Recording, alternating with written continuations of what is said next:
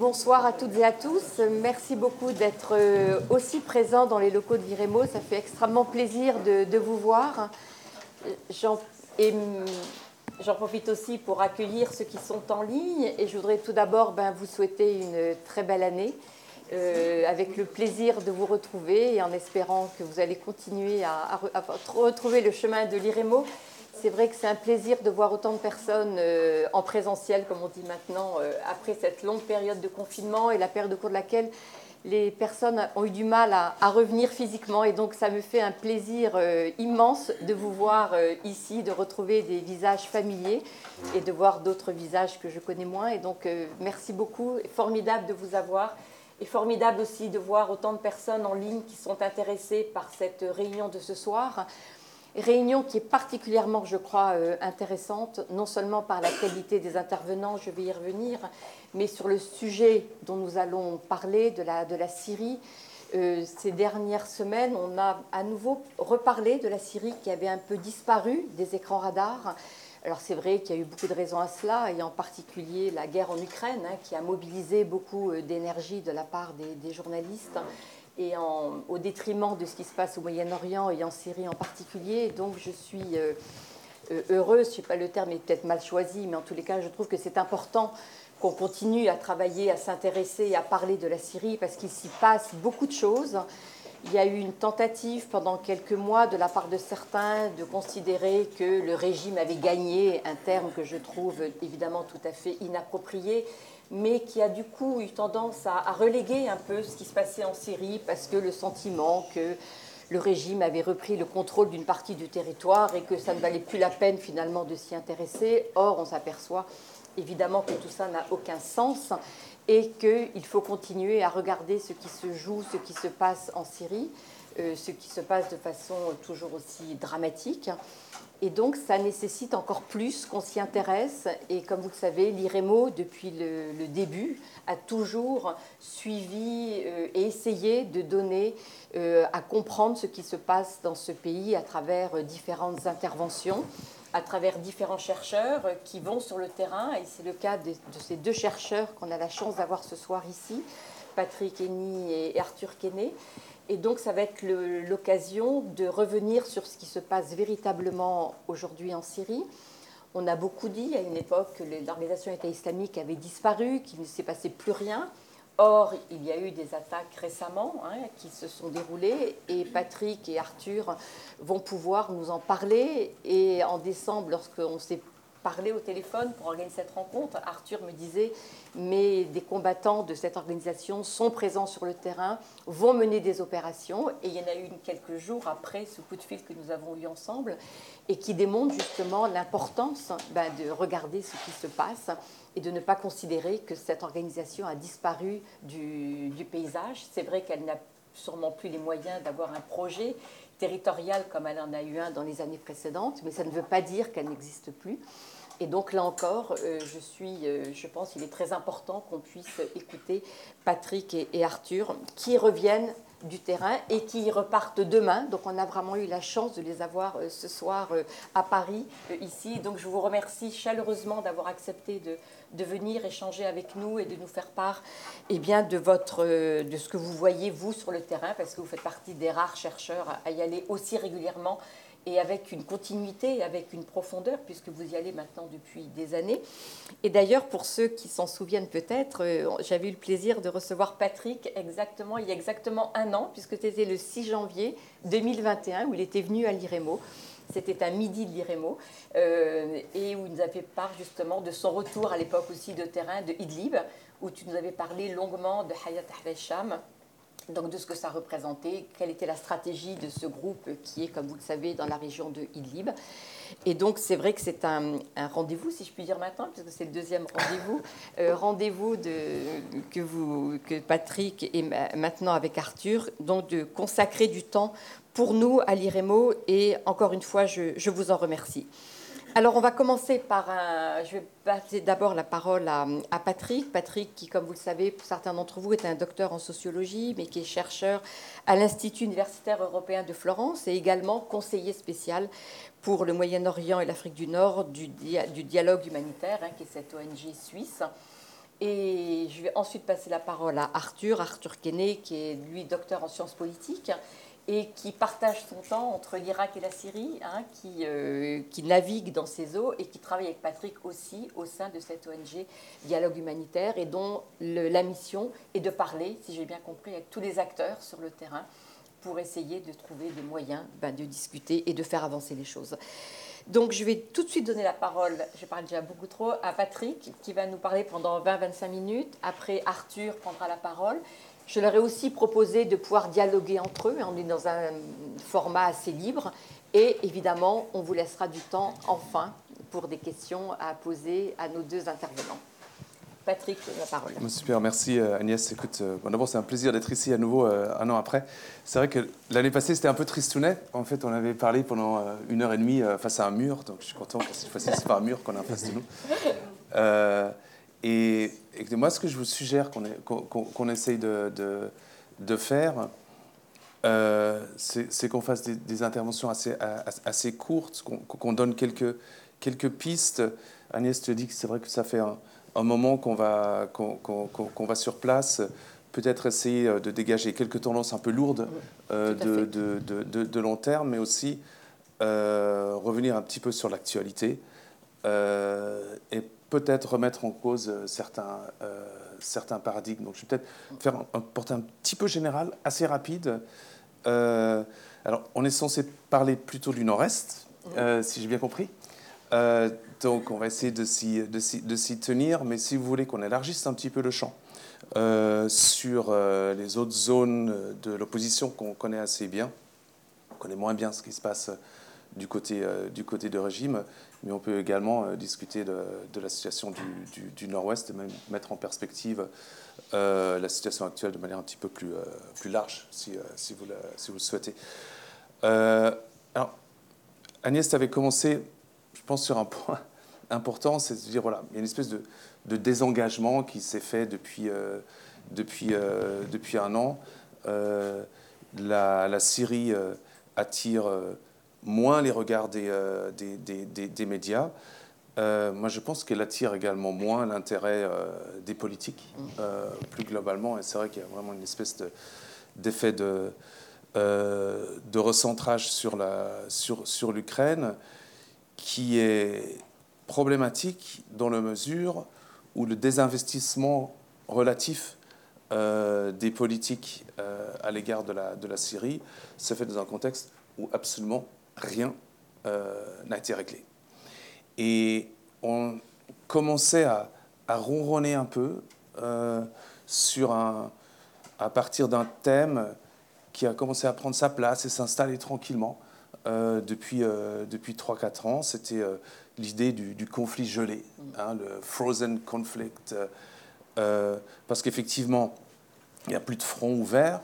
Hein, le, dernier front ouvert conséquent qui s'est clos, c'était l'année de, de, bataille entre Hayat Tahrir al-Sham l'opposition de manière un peu plus large, la Turquie d'un côté, et le, et le, euh, et le régime appuyé par les, euh, par les Russes de, de l'autre en mars 2020. Euh, c'est clos par les accords du 4, 4 mars 2020. Et depuis lors, on a eu une situation où on passait sur un nouveau régime. Hein. C'était mmh. plutôt une espèce de, de guerre d'usure qui allait tenir un peu le, le, plus longtemps entre les quatre principaux acteurs qui, euh, qui restaient euh, sur place, le, régime de Bachar al-Assad d'un côté, euh, l'opposition soutenue par la, par la Turquie, les différentes factions armées qui toujours plus deviennent des, des, des, des, groupes qui tournent autour de la politique turque. Troisièmement, HTS, qui a un niveau d'autonomie par, rapport à la Turquie beaucoup plus grande. Et troisièmement, enfin quatrièmement, euh, euh, euh, l'administration autonome et les SDF, les forces démocratiques tournant autour du, du, PID et soutenues par la coalition internationale avec à sa tête les Américains. Ce que j'aimerais un petit peu mettre en perspective aujourd'hui, c'est de dire le, le conflit gelé a été une manière de décrire une phase qui risque d'être toujours plus mise, mise au défi parce qu'il y a toujours plus de lézards qui se passent un peu, un peu partout. Il y a des lézards du côté du régime. Euh, on voit que les anciens deals avec euh, l'armée syrienne libre dans le sud à Dra ne tiennent plus. Euh, les Russes doivent s'engager toujours plus. Ça marche mal ou peu. Dans la poche de Soueda, pareil, on voit une espèce de, de semi-autonomie en train de se mettre en place euh, à l'intérieur même euh, des zones euh, contrôlées, par, contrôlées entre guillemets, par, le, par le régime. On voit une espèce de, de pourrissement de l'ordre institutionnel, en fait, de l'État dans, les dans les zones du régime, avec une tendance lourde sur laquelle on a commencé à, parler un peu, mais qui, à mon avis, a vraiment à suivre de, de près, c'est la narcotisation du régime. Euh, maintenant, euh, le régime est en train de devenir, mhm. est en train de se cartéliser, est en train de devenir euh, un exportateur important de, de, drogue. On peut, on, peut, y revenir. Et la question de la drogue a été vue de manière euh, très locale ou humanitaire. Hein. C'est un drame un peu partout. Là, il y, a, un mois de ça, on était, on, était à, à, Raqqa, on, en reparlera sans doute, mais la, généralisation euh, du keptagone, des amphétamines, crystal meth, etc., est vraiment en train de briser euh, le corps social ou ce qu'il en reste à Raqqa. les autorités locales n'arrivent plus à suivre. les les dealers ne sont juste plus poursuivis par la justice, parce qu'il n'y a plus de place dans les prisons. Enfin, on, est vraiment sur une logique de saturation qui est en train de s'étendre toujours, euh, toujours, plus. Et je pense qu'il faut vraiment penser la question de la drogue maintenant comme étant relevant de l'ordre des relations internationales. Et non plus seulement un drame humanitaire ou une source de revenus pour le, euh, régime. Elle est, selon euh, les personnes qui suivent ça à Damas, sans doute aujourd'hui la principale source de revenus euh, du régime et de l'État. Hein. Elle est en train de remettre en cause euh, les relations euh, bilatérales du régime avec la Jordanie, par exemple.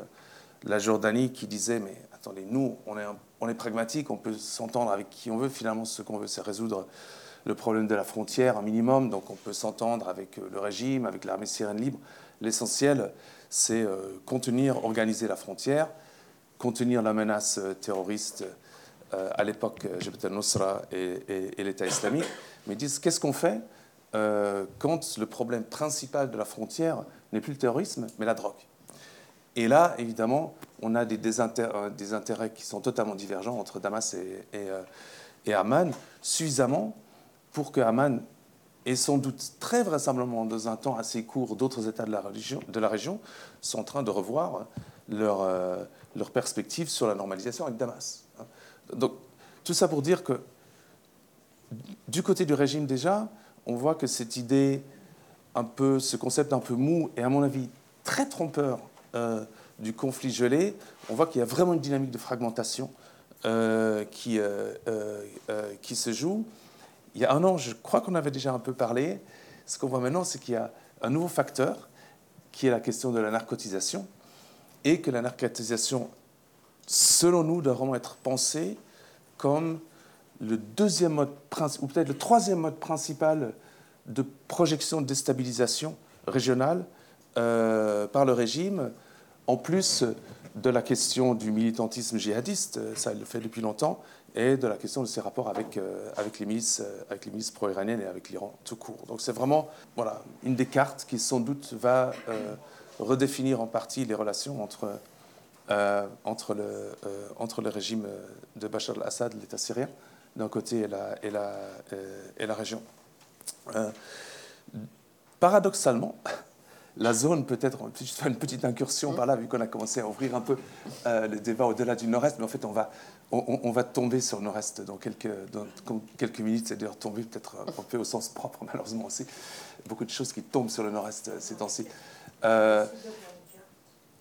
Ah non, on n'a pas prévu. Non, désolé. Euh, c'est vrai que c'est important.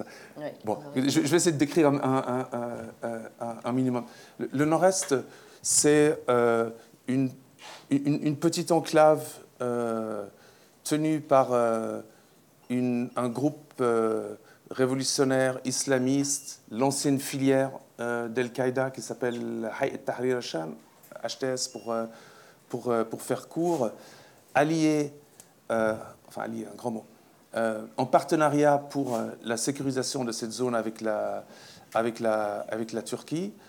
Idlib est sans doute la zone qui est le moins exposée à des ruptures euh, importantes. En fait, elle est en train de se transformer en une espèce de modèle euh, où une tutelle indirecte de la Turquie sécurise les frontières et on a un hégémon local, euh, ex-jihadiste, toujours islamiste, qui tient le terrain, tient le, territoire, organise plus ou moins la, la, population, est en train de se recentrer sur euh, une espèce de, euh, mainstream ou de, ou de, euh, ou de centre, entre guillemets, centre au niveau politique syrien révolutionnaire. Excusez-moi, la population, c'est les anciens habitants? Alors, non, il y a des brassages énormes de population. Hein. Edleb, l'estimation, mais en fait personne ne sait. Hein, l'estimation de, l'ONU, c'est qu'on est entre 2, millions et demi et 3 millions de, personnes. Euh, il y a 1200 camps de réfugiés, euh, informels, formels, 1,3 million de personnes qui vivent dans les, camps, plus de la moitié de la des, qui sont des déplacés. Mais en fait, là, il n'y a plus de menace stratégique aujourd'hui. HTS a réduit Al-Qaïda au silence, a fait la guerre contre l'État islamique, s'est imposé comme le nouveau, euh, le nouveau hégémon local. La Turquie soutient. La Russie nie le régime dans le moyen de, projeter de la, puissance et l'ONU euh, gère euh, le, côté humanitaire.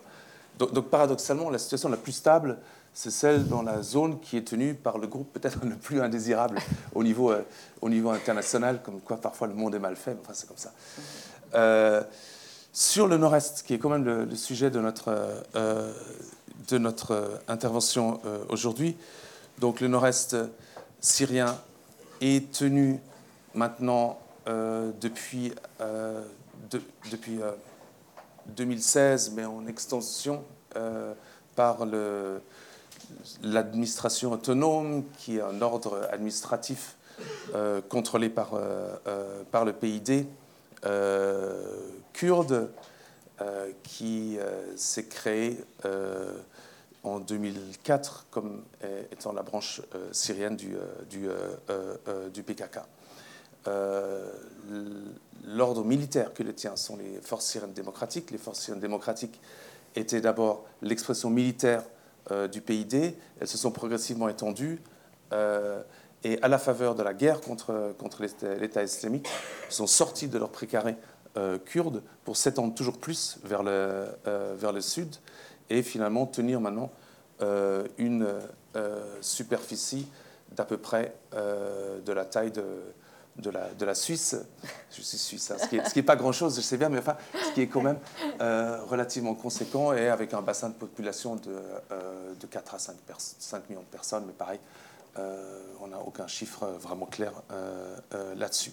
Alors, le nord-est est sans doute la zone la plus exposée aujourd'hui, le lieu par lequel il y a le plus de chances où le, statu quo actuel, ou cette équation du, conflit gelé risque d'être remis en cause. Pour une raison assez simple, c'est que la, guerre contre le terrorisme a été menée par, euh, euh, les États de la, coalition, c'est-à-dire principalement euh, l'Occident, en considérant les forces démocratiques comme étant un pur partenaire militaire. Hein. C'était le, bras, bras local sur lequel ils se sont, ils se sont appuyés, qui s'est énormément renforcé après après 5 ans, 6 ans de, confrontation contre l'État islamique. Hein. ça a duré entre 2014 et 2019. 2019, fin du projet territorial de l'État islamique avec la, libération ou la chute, ça dépend de quel point on se place, de, de, la petite ville de Barouz, qui était le dernier précaré euh, euh, de, de, euh, de l'État islamique. Et à partir de 2019, on est face à un ordre politique, administratif, militaire, euh, qui a toujours été nié ou ignoré dans sa dimension politique par la, coalition, mais pas par la Turquie, qui considérait euh, cet ordre en train de se réaliser comme étant un micro-État euh, PKK. Et en fait, ce qui s'est passé sur ces cinq dernières années, c'est qu'en fait, on a eu deux dynamiques de contre-insurrection qui se suivaient quasiment pas à pas et en parallèle. On avait d'un côté la coalition internationale, États-Unis en tête, mais avec la France, avec, avec euh, l'Angleterre, avec la, euh, euh, de manière un peu plus lointaine d'autres États européens qui étaient en appui aussi, qui faisaient la guerre contre l'État islamique en s'appuyant sur les capacités organisationnelles du PID et de son, et de son bras militaire, les YPG à l'époque et les FDS maintenant. Je m'excuse, il y a beaucoup d'acronymes, d'acronymes euh, et en parallèle à ça, et quasiment immédiatement, la Turquie s'est mise en guerre également contre euh, l'allié ou le, ou, le, ou le, partenaire local de la, de la coalition. La première bataille indirecte que la Turquie a menée contre le PID, c'était la bataille qui s'est déroulée sous le nom du bouclier de l'Euphrate, hein, et qui en fait n'a pas été en confrontation directe avec le PID, mais, alors je suis vraiment désolé de ne pas avoir de carte, euh, mais elle visait à éviter que l'expansion euh, du, euh, des, des, FDS des, se solde par une espèce de continuité géographique s'étendant de la frontière irakienne jusqu'à à la petite province de, de, Afrin, qui est un des, un des, des bassins de population kurdes contrôlés par le PID depuis, depuis, depuis 2012 également. Première deuxième contre-insurrection 2016. Ensuite, on a eu la bataille contre euh, Afrin, la guerre contre Afrin que la Turquie a menée en, en, euh, mars 2018. Ensuite, on a eu la troisième euh, bataille contre, contre les qui cette fois-ci a, voulait reprendre une partie et a pris une partie de la bande frontière sur le, sur le nord-est entre les villes de Salain et, et, et Tel Abyad. Et plus récemment, depuis à peu près un an, on a eu une, nouvelle escalade qui n'était pas, euh, qui n'était pas une, une, guerre euh, territoriale euh, à terre, mais des frappes ciblées. on continue depuis, depuis l'été passé et une intensification de ces frappes, y compris avec le recours à l'aviation, qui a eu lieu après l'attentat de, de, Istanbul en novembre de, en, novembre de, 2022. Et, ce qu'on voit en train de se mettre en place, c'est que l'incapacité ou le refus de la, euh, de la coalition de considérer son partenaire euh, local comme étant mu par un projet politique en profondeur euh, a poussé la Turquie à intervenir. Et progressivement, ce qui est en train de se, faire, chaque intervention turque augmente progressivement le niveau d'entropie de l'ensemble du dispositif euh, contre-insurrectionnel que l'Occident a mis en place contre, contre, contre l'État islamique. Je vais expliquer ce que je veux dire par là, puis après je, vais m'arrêter ici. Euh, L'État, euh, la, la contre-insurrection contre, contre l'État islamique, c'est une série d'alliances. Hein. C'est d'abord les FDS avec le PID, c'est eux en alliance avec, avec les États-Unis, mais c'est aussi toutes les relations que les États-Unis ont dû faire avec la Turquie pour, euh, pour, expliciter, euh, pour, ce qu'il faisait, voire minimiser les risques d'une réaction turque. Et ce qu'on voit, et la dernière escalade est très parlante à ce, euh, à ce propos, c'est que toute attaque turque, depuis 2018, mais surtout, la dernière, exacerbe l'ensemble des contradictions entre les différents acteurs engagés dans la guerre contre, contre l'État islamique. La guerre frontale quand il s'agissait de reprendre le territoire, mais maintenant la guerre contre-insurrectionnelle dans les territoires qui ont été repris à, l'État islamique par les, euh, les FDS et la, coalition. Première ligne de fracturation qui est en train de se faire, c'est à l'intérieur même euh, euh, du parti kurde. Il y a deux lignes qui s'affrontent, stratégiques. Hein.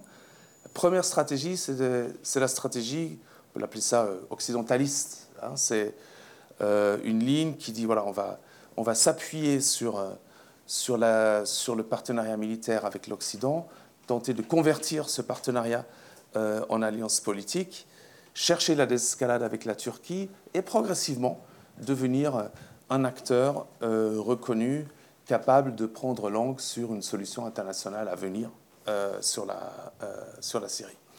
Cette approche-là, depuis l'attaque de Afrin, est mise au défi par les attaques turques. Parce qu'évidemment, à chaque attaque turque, la réponse de ceux qui disent l'autre camp, qui est plutôt, on dit, régionaliste, qui va dire il faut s'entendre avec l'Iran, il faut chercher des alliances tactiques, on va s'entendre avec Damas, finalement la solution passera par euh, une entente avec, euh, euh, avec Bachar al-Assad.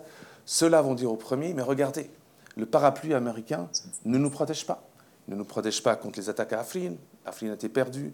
Ils ne nous ont pas protégés sur la, sur la, sur la bande frontière. La ville de Ras a été, a été perdue.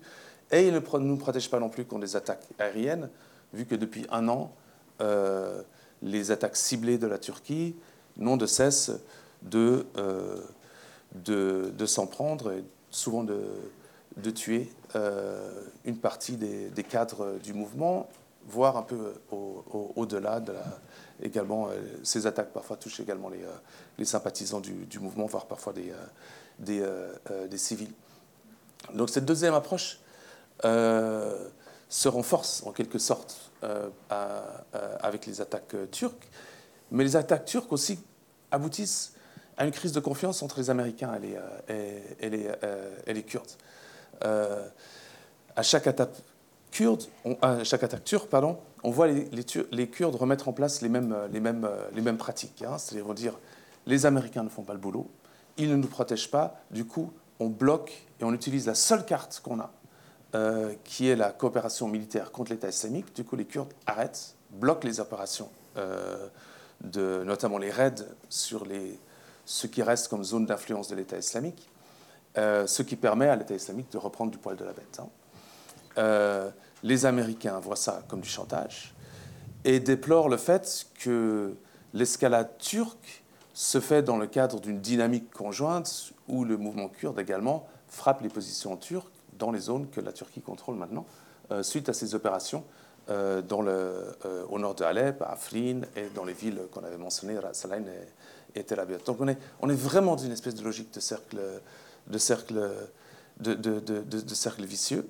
Les Américains entre eux sont divisés également entre une ligne qui va dire mais nous on est atlantistes, il faut, il faut protéger et sécuriser euh, nos intérêts stratégiques, qui sont les intérêts entre États, c'est-à-dire privilégier la relation avec la, euh, avec la, avec la Turquie, et d'autres qui vont dire, mais au contraire, la guerre contre l'État islamique n'est pas, est, pas terminée, il faut protéger notre partenaire essentiel dans cette guerre, qui est justement le, euh, le, mouvement, le, le, le, mouvement kurde. Et ça se met dans un contexte où la présence très modérée en termes de nombre hein, des Américains, c'est moins de 1000 personnes qui sont, euh, de militaires qui sont dans le, dans le nord-est, est mise sous pression de toutes parts. Elle est mise sous pression par les Russes, hein, qui sont également présents dans ces, euh, dans ces zones-là. Euh, elle est mise sous pression par les, par les milices armées soutenues par l'Iran, qui sont le long de les, des, des, des, lignes de front entre les zones contrôlées par les Américains et le, et, et le régime. Ce qu'il faut savoir, c'est que les Américains sont font l'objet d'un pionnage régulier euh, euh, de, de, ces milices euh, par des armes pas forcément très sophistiquées, mais maintenant on voit le recours toujours plus soutenu aux drones suicides se faire sur les, en direction des positions américaines. Il n'y a pas eu de, de mort pour l'instant dans le camp américain, mais c'est pas parce que c'est pas faute d'avoir essayé, c'est parce que les défenses américaines pour l'instant sont efficaces, mais ne sont pas à l'abri euh, d'un manquement ou d'une, erreur. Et finalement, ce qu'on a vu dans la dernière attaque, et ça c'était du point de vue américain, du point de vue de, l'OTAN, sans précédent, et j'arrêterai là, c'est que la Turquie, pour la première fois, a frappé dans des bases contrôlées par les Américains. Euh, et, là, il y a vraiment une espèce de crise de confiance qui, cette fois-ci, touche les relations entre les Américains et la, Turquie, dans une logique où finalement les principaux bénéficiaires de cette espèce d'entropie croissante qui ne fait qu'augmenter euh, depuis, euh, depuis 3-4 ans sont la Russie et, l'Iran, d'un point de vue géostratégique, et dans une moindre mesure le, régime, le, régime syrien. La, conclusion de ça, elle est, elle, est très simple, c'est qu'à un moment donné, il faut revenir aux politiques. La, la, contre-insurrection ou le contre-terrorisme qui fait l'impasse sur le politique, qui continue à dire nous ne sommes là que pour faire la guerre contre, contre l'État islamique, est dans une logique de cercle vicieux total, vu que la guerre contre l'État islamique suscite une contre-insurrection turque sur les partenaires locaux, qui elle-même déstabilise l'ensemble de la région au détriment des, intérêts même euh, des Américains, mais au-delà euh, des, euh, des, forces de la coalition et de l'Occident en général. Je, vais m'arrêter là. C'était un peu plus long que prévu, ce qui m'arrive parfois. Et puis ensuite, on pourra continuer. Écoutez, Arthur, Il y a déjà effectivement beaucoup de choses qui ont été dites. Alors, Arthur, tu peux compléter. je, vais, je, vais, essayer de compléter au maximum.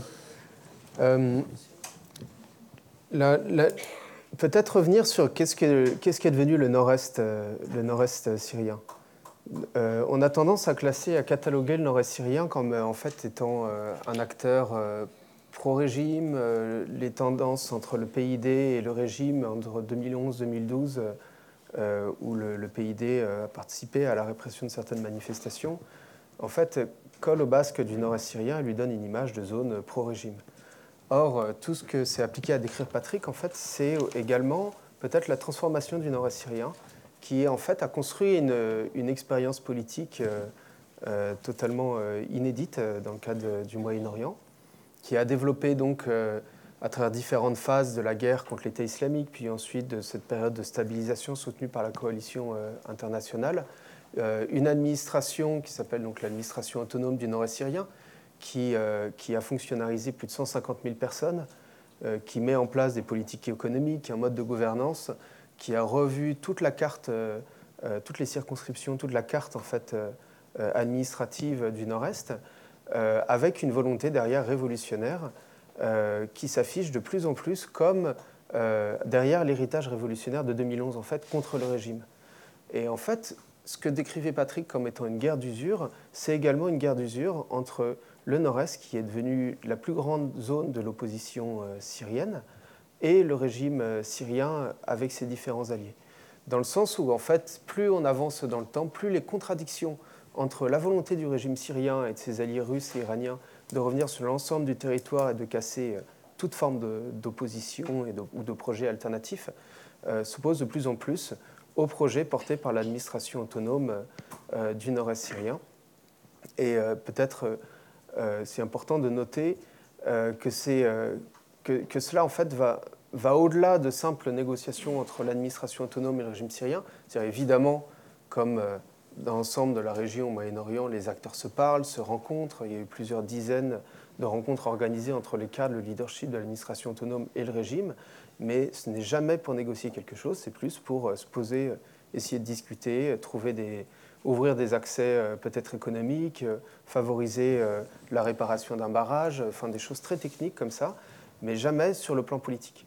À chaque fois que le régime, euh, euh, les positions du régime étant, euh, nous ce que nous voulons, c'est le retour total dans le nord-est syrien, reprendre le contrôle des ressources du pétrole qui sont situées dans cette zone et le retour des forces de sécurité du régime.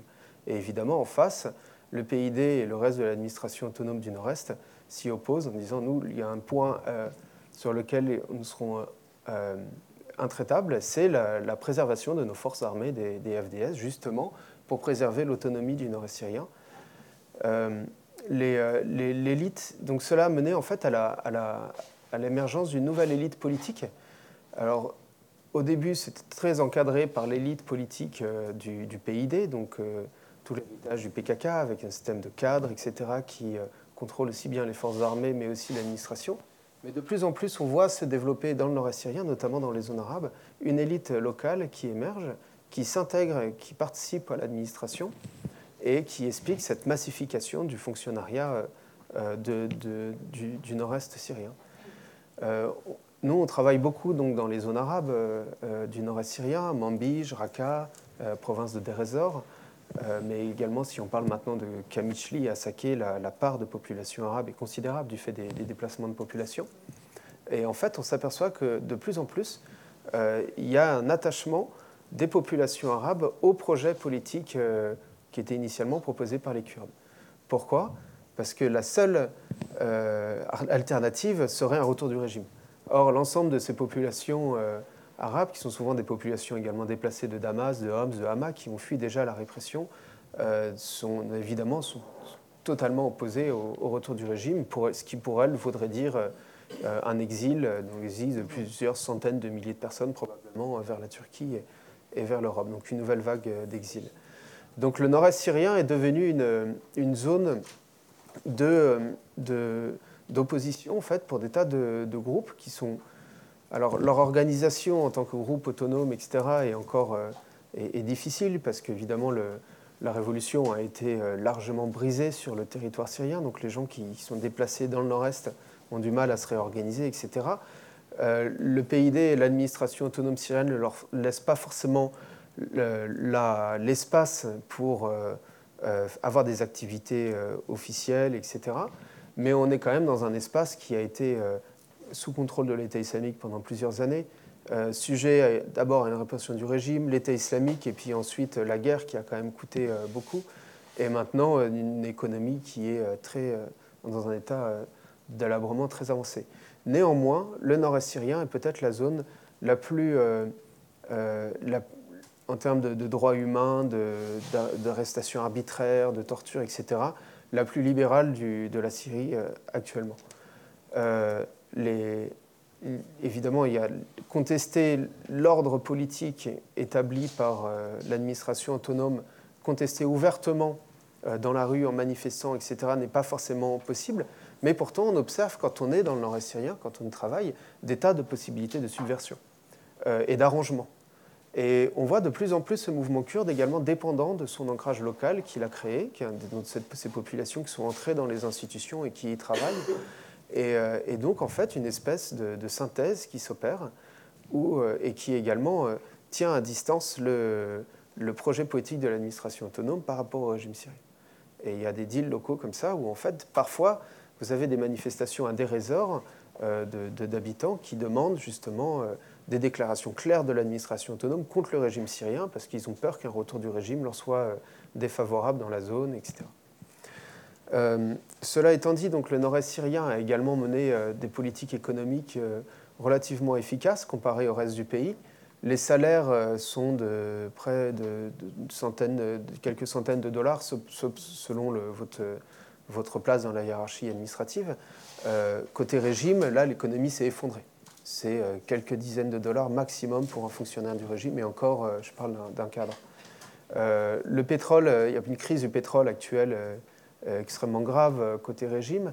Dans le nord-est syrien, le fait de contrôler les puits de pétrole, d'avoir eu une politique d'investissement sur des raffineries, etc., leur permet de, contrôler, de, contrôler, la distribution de pétrole de manière plus, plus, plus efficace.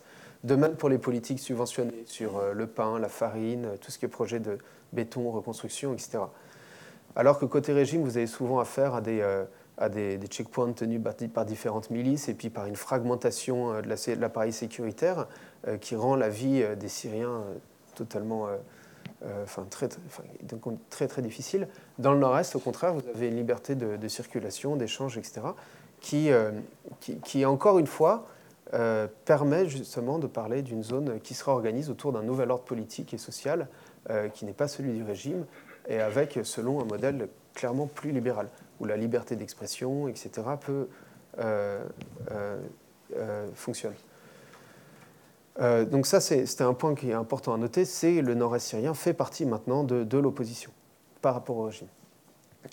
Là-dessus, évidemment, les deals actuels, toute la position de la Turquie, etc., l'escalade entre la Turquie et le PKK au niveau régional se traduit dans le nord-est évidemment par une mise en difficulté de ce projet politique. Patrick a parlé euh, de, cette euh, fait que l'attaque turque crée de plus en plus de dissensions au sein de, l'élite, du leadership du nord-est syrien entre euh, l'administration qui est liée à un projet pro-occidental, anti-régime et qui tente de stabiliser le nord-est justement en s'appuyant sur une forme de légalisme international, face à, des, militants du PKK beaucoup plus euh, engagés contre la Turquie et qui, évidemment, en circulant sur euh, le territoire du Nord-Est, euh, construire une cible pour la Turquie. Évidemment, l'escalade avec la Turquie, entre, le PKK et la Turquie, donc, se traduit dans le nord-est par une escalade des, combats de plus en plus forts dans lesquels sont entraînées les troupes, les forces démocratiques syriennes et les troupes qui jusque-là ont été formées et soutenues par la coalition internationale. Cependant, on voit des limitations dans le leadership euh, du nord-est syrien pour tenter de limiter euh, ces accès de, fureur et d'escalade contre la Turquie. Euh, il y a un vrai débat dans le, mouvement kurde syrien actuel sur comment réagir aux attaques turques, qui sont souvent des attaques par drone, en profondeur sur le territoire, etc.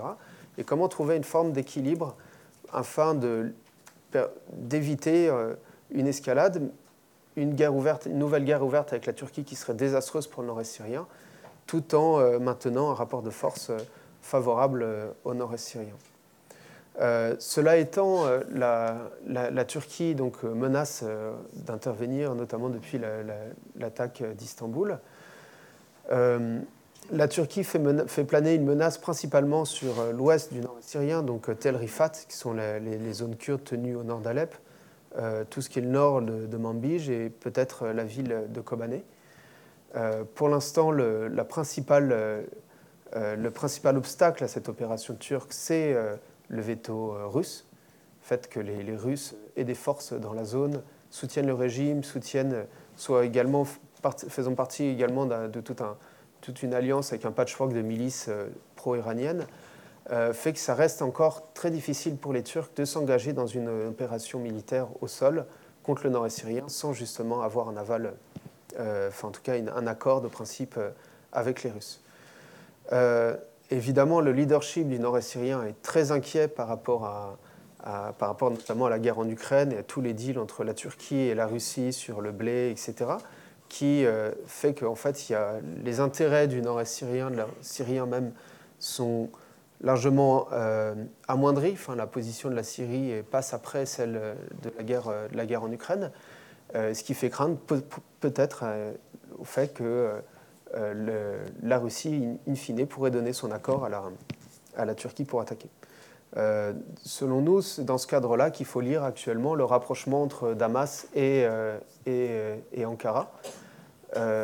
c'est en fait une tentative d'Ankara de gagner un peu la, confiance de la Russie pour obtenir cette, euh, ce droit enfin, cette possibilité d'attaquer, euh, le nord-est syrien. Euh, en face de ça, évidemment, le nord-est syrien se prépare. Ce qu'on avait noté dans un rapport qu'on a écrit avec Patrick en, 2019, suite à l'attaque turque de 2019, c'était à l'époque la résilience du nord-est syrien.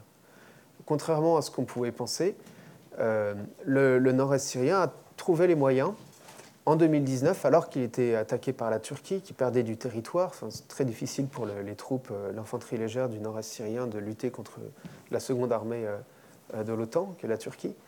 ils avaient trouvé le moyen de gêner l'avancée turque, justement en ramenant des, des, troupes du régime sur la frontière et puis en créant comme ça des, des espaces qui limitaient la marge de manœuvre de, de la Turquie dans ses attaques. Cependant, on ne pouvait pas parler de retour du régime euh, syriens dans le nord-est. Et ça, c'est quelque chose de très important. Euh, alors qu'en 2019, depuis 2019, vous avez plus de 4000 soldats du régime environ qui ont été redéployés euh, sur les frontières syro-turques dans, la turco-syrienne pardon, dans du nord-est syrien. En fait, ces soldats sont déjà des soldats du régime épuisés, qui n'ont quasiment aucune ressource, pas très peu de matériel militaire et puis pas quasiment pas de salaire pas de nourriture. C'est souvent les, forces kurdes qui leur fournissent la, nourriture et la logistique. Et en fait, c'est des troupes qui sont extrêmement encadrées par les forces kurdes.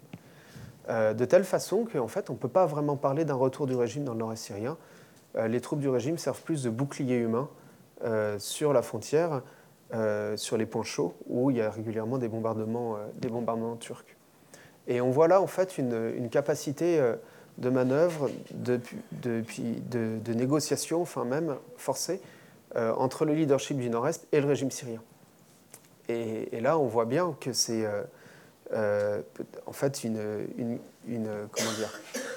capacité d'adaptation très forte du leadership du Nord-Est qui alors même qu'il est abandonné par les Occidentaux d'une certaine façon dans, l'escalade avec la Turquie, sous pression constante iranienne, russe, etc., qui arrive tout de même, grâce à l'administration qu'ils ont construit, au leur mode de gouvernance, etc., de trouver des espaces euh, rapport de force positif avec le, avec le régime syrien.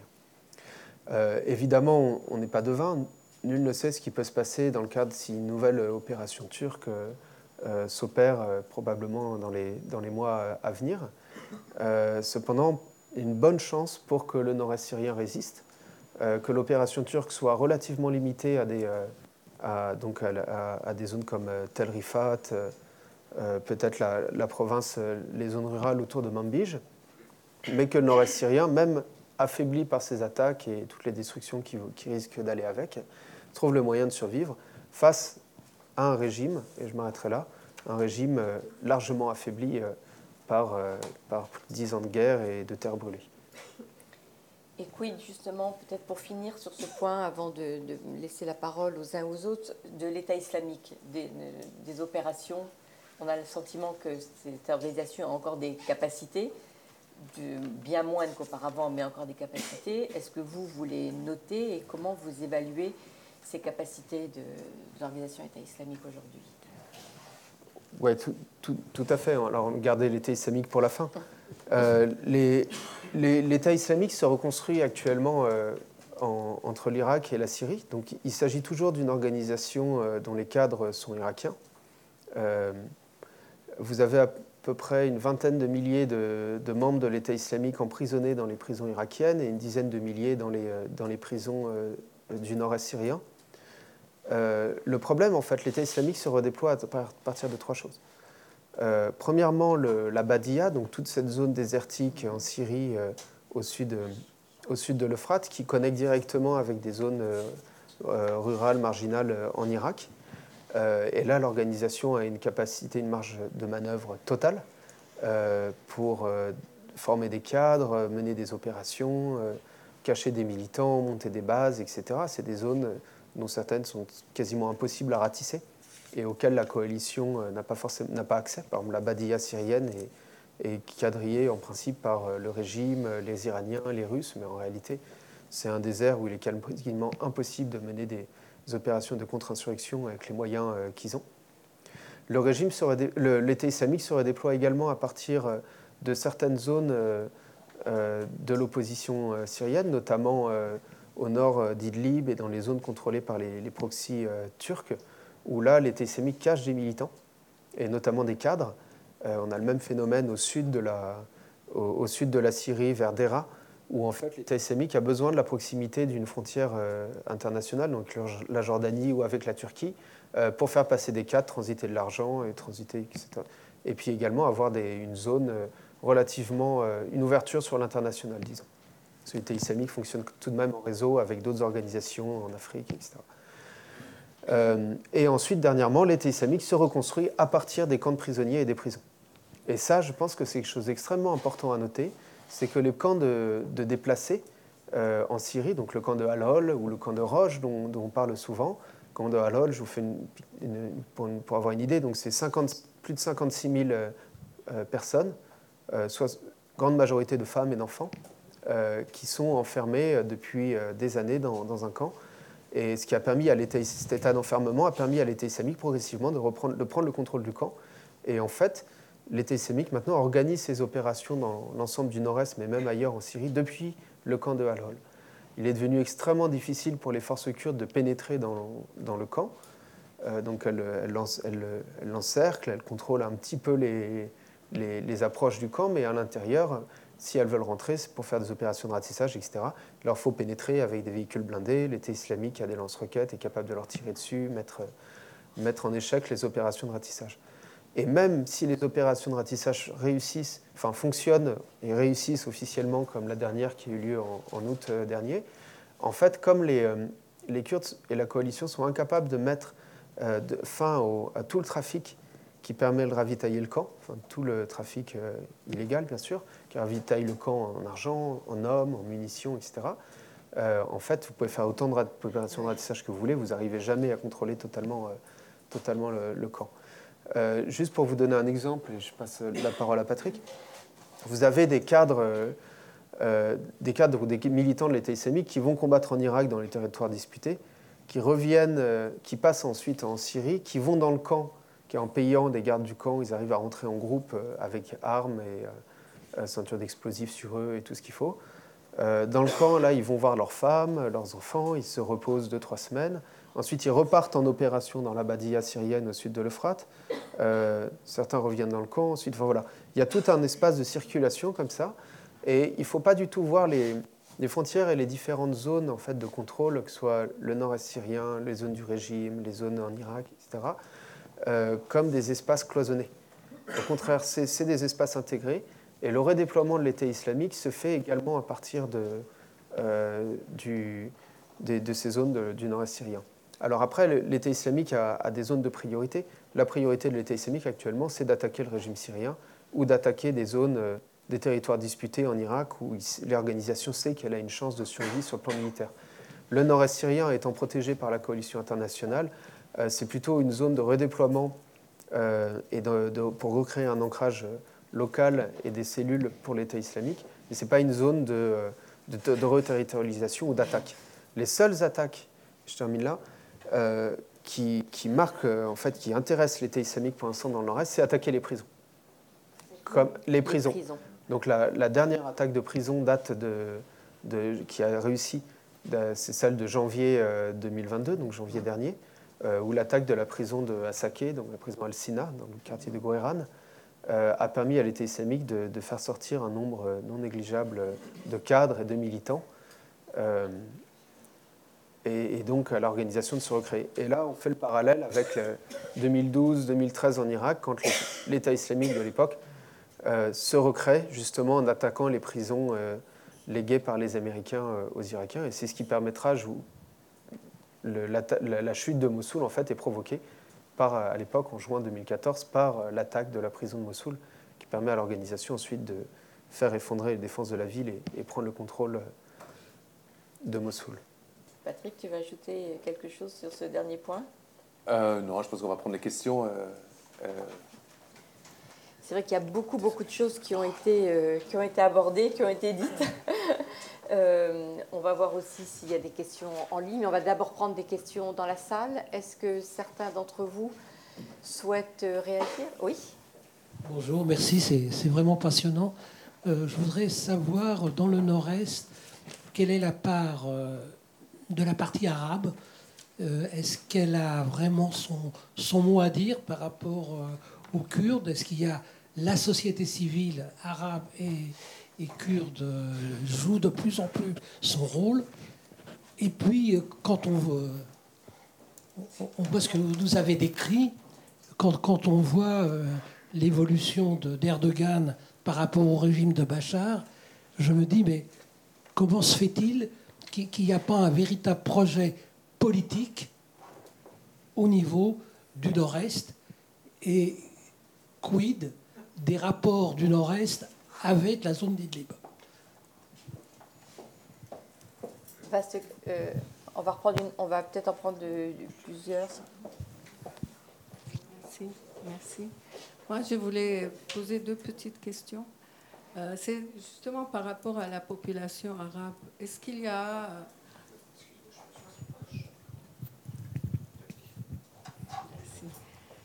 Et, euh, par rapport au niveau de vie que vous avez exposé, on a l'impression que ça marche, que les gens sont presque dans le confort.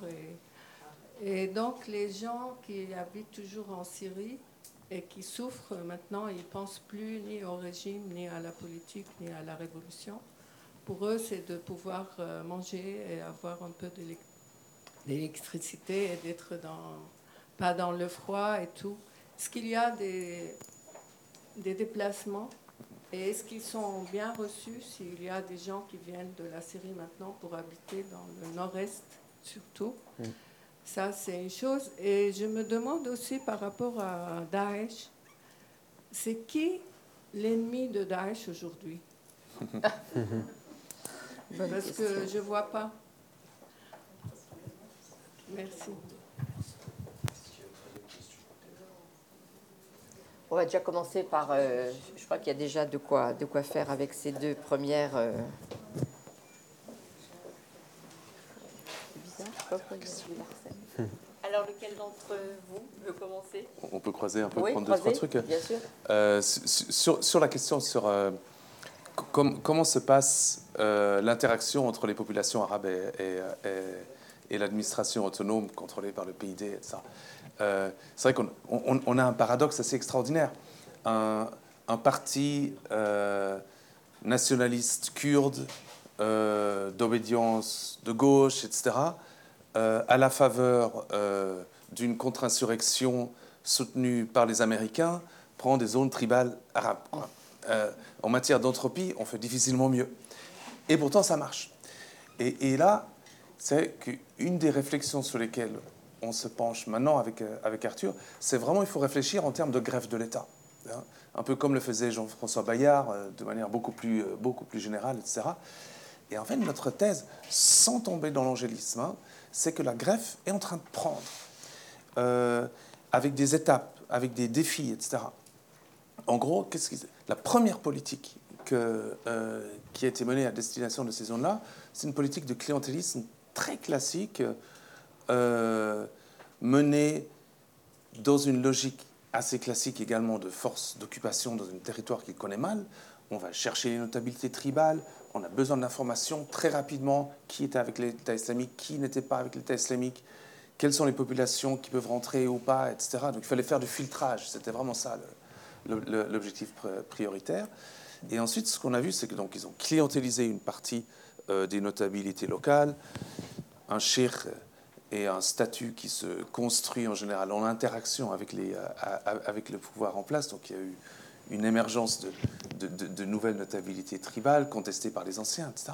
Progressivement, ce qu'on a vu, c'est une espèce d'extension euh, de cette capacité des, euh, des Kurdes à clientéliser, on va dire, les, euh, les, populations arabes. Donc d'abord, il y a une dynamique de clientélisation. Ensuite, ce que disait Arthur, c'est hyper important. Il n'y a pas d'alternative aujourd'hui. Personne, personne, très peu de gens, y compris les gens qui sont plutôt pro-régime, euh, veulent le retour du régime. Ils savent que ça va être la confrontation armée, que ça va être le chaos après. Tout le monde a des gens du côté du régime, euh, ils comparent, etc. Personne ne veut euh, les Turcs parce qu'ils voient bien comment est la situation des zones contrôlées par, entre guillemets, par, l'armée syrienne libre. Du, du coup, très vite, toute forme d'opposition euh, à l'administration autonome, il y a eu des manifestations, hein, Arthur en a, en- a parlé. En général, une manifestation, soit elle disparaît, elle décline, euh, soit alors elle se politise, mais dès qu'elle se politise, les leaders qui vont mener la manifestation vont chercher à négocier avec les, euh, avec les Kurdes. Négocier des questions comme euh, le monopole sur des biens stratégiques comme l'acier, le sucre, etc. Les questions de coût de la vie, les questions des arrestations, les questions de, recrutement forcé, etc. Et l'administration est assez bonne sur ces négociations, au sens ils vont lâcher du lest où où- où- ils peuvent. Du coup, les oppositions très vite deviennent réformistes parce qu'il n'y a pas d'autres options. Deuxième truc important sur la grève de l'État, euh, c'est la question des classes moyennes. Vous avez parlé de la société civile. hein. Euh, les classes moyennes, celles qui ont pu, se sont branchées sur les organisations internationales qui étaient la plupart euh, soutenues par les, euh, par les Américains, mais dans des lieux très précis. C'est vraiment surtout Raqqa, euh, un peu Minbij, beaucoup moins, un peu Derzor, mais également beaucoup moins. Et ensuite, en 2019-2020, la livre syrienne s'effondre et tous ceux qui étaient dans les logiques de, calcul prudent, le régime peut revenir, qui ne voulaient pas trop s'engager, etc., à un moment donné, ils font des comparaisons et disent voilà, les Kurdes compensent euh, l'effondrement de la livre et payent plus. Il y a eu plusieurs réajustements des salaires que le régime n'a jamais pu faire. Et du coup, tout à coup, on se trouve sur des décalages euh, de salaires pouvant aller de 1 à 5, de voire de 1 à 6 entre ce qu'ils pouvaient recevoir du côté du régime et ce qui était payé par l'administration autonome. Du coup, avec la crise économique ils font des calculs de court terme et ils rejoignent l'administration autonome. Pour donner un exemple, le bureau de l'emploi à Raqqa à une liste de 36 000 personnes qui attendent à se faire, à se faire fonctionnariser, entre, entre guillemets. on peut prendre plein d'exemples. Les tribunaux. Les tribunaux sont bondés. Les gens recourent, aux tribunaux, pas forcément parce qu'ils aiment le projet des Kurdes ou ils se reconnaissent dans leur idéologie, mais parce qu'à un moment donné, quand on a un conflit sur la terre, euh, il faut le résoudre. Et il n'y a pas d'autre autorité en place. Et les gens se disent de toute façon, ils vont rester encore un peu. D'où le fait que tout le monde regarde sur euh, où se situent les Américains aujourd'hui. Et plus les Américains rassurent sur leur euh, présence là-bas, plus l'interaction entre l'administration et les populations arabes, mais pas seulement, va se faire de, manière, de, manière, de manière fluide. Je pense qu'il y a un point à rajouter. Et je, vais juste euh, reprendre la question sur, sur, euh, euh, les stratégies de survie et la question du déplacement et de l'exode. Le projet idéologique des Kurdes frappe avant tout les populations kurdes elles-mêmes. Les populations arabes sont moins sous pression en matière d'éducation, par exemple, ou en matière de recrutement et de conscription. Et en fait, là aussi, on a le deuxième paradoxe. C'est que c'est finalement plus facile à la greffe de prendre dans les zones où elle s'affirme de manière peu idéologique, c'est-à-dire dans les zones arabes, pour faire, euh, euh, pour faire, euh, pour faire court. Et ce qu'on voit, c'est des déplacements de, de populations assez paradoxaux. Kobani, qui était la ville phare, le modèle de la société qui se reconstruit par un effort partisan, etc., qui était à terre euh, physiquement, à plat euh, euh, en, en, 2015, se relève, se reconstruit. En 2018, la majorité de la population est là. En 2019, il y en a plus. Maintenant, ce qu'on voit, c'est une énorme exode. Les gens partent. Et partout. Alors, certains partent vers la Turquie, non pas en recherche d'un modèle turc, mais en direction de, l'Europe. Et d'autres aussi partent en direction de Raqqa, parce qu'il y a de l'emploi, euh, parce qu'il y a de la stabilité. On est loin de la frontière, on est loin des attaques, euh, des, attaques turques, ou de Menbesh, autre ville à majorité arabe, parce que l'éducation là-bas est, euh, est, reconnue, est reconnue par le. Celui-là, il marche. Oui, oui, il y a un problème. C'est pas tout ça. J'en profite pour ajouter un truc. Ouais, je sais pas tout ça. voilà, bah, vas-y Arthur. Et, de même, en fait, vous avez des gens qui viennent des zones du, qui viennent des zones du régime, notamment des commerçants, etc., qui pouvaient exercer à Homs, Sama, puis certains peut-être à, Damas, Alep évidemment, euh, qui fuient les zones du régime, qui les quittent et qui vont par exemple à Raqqa réimplanter leur entreprise. Et on a des cas d'entrepreneurs. Donc euh, à Raqqa l'année dernière, on avait euh, un petit tissu industriel de PME qui se reconstruisait avec environ 160 PME qui sont un peu dans le BDP, etc.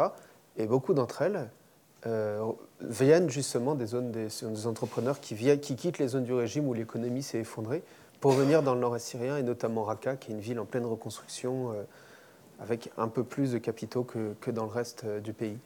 Mais les politiques aussi de subvention, etc., sont, sont, assez plutôt efficaces dans le, dans le nord-est, comparé, comparé aux zones du régime. Après, je ne sais pas si la, évidemment la, survie dans les zones du régime, etc., je ne sais pas si c'est ça qui finalement dépolitise le plus hein, dans le fait que les gens n'aient plus rien du tout euh, dans les zones du régime. Je pense que c'est surtout la répression implacable et les différentes formes de répression avec différentes couches miliciennes, etc., ce qui fait que les gens sont paralysés, ont du mal à bouger. Ce n'est pas pour rien que les zones où il y a encore de l'opposition ou des, manifestations côté régime, c'est euh, Dera, vous avez encore une autonomie des groupes euh, d'anciens groupes rebelles recooptés euh, en 2015 par les Russes, ou Sweda euh, chez les Druzes, etc. Dans le nord-est syrien, en fait, tout, tout, tout, peut prendre des formes de contestation face à l'administration autonome. Et il y a souvent des manifestations, ce que disait Patrick, pour, euh, contre la cherté du prix du blé, du pétrole, etc., qui poussent en fait l'administration du nord-est à discuter, à engager des négociations, etc. Euh, on voit également monter de nouvelles élites locales qui prennent la tête de mouvements d'opposition.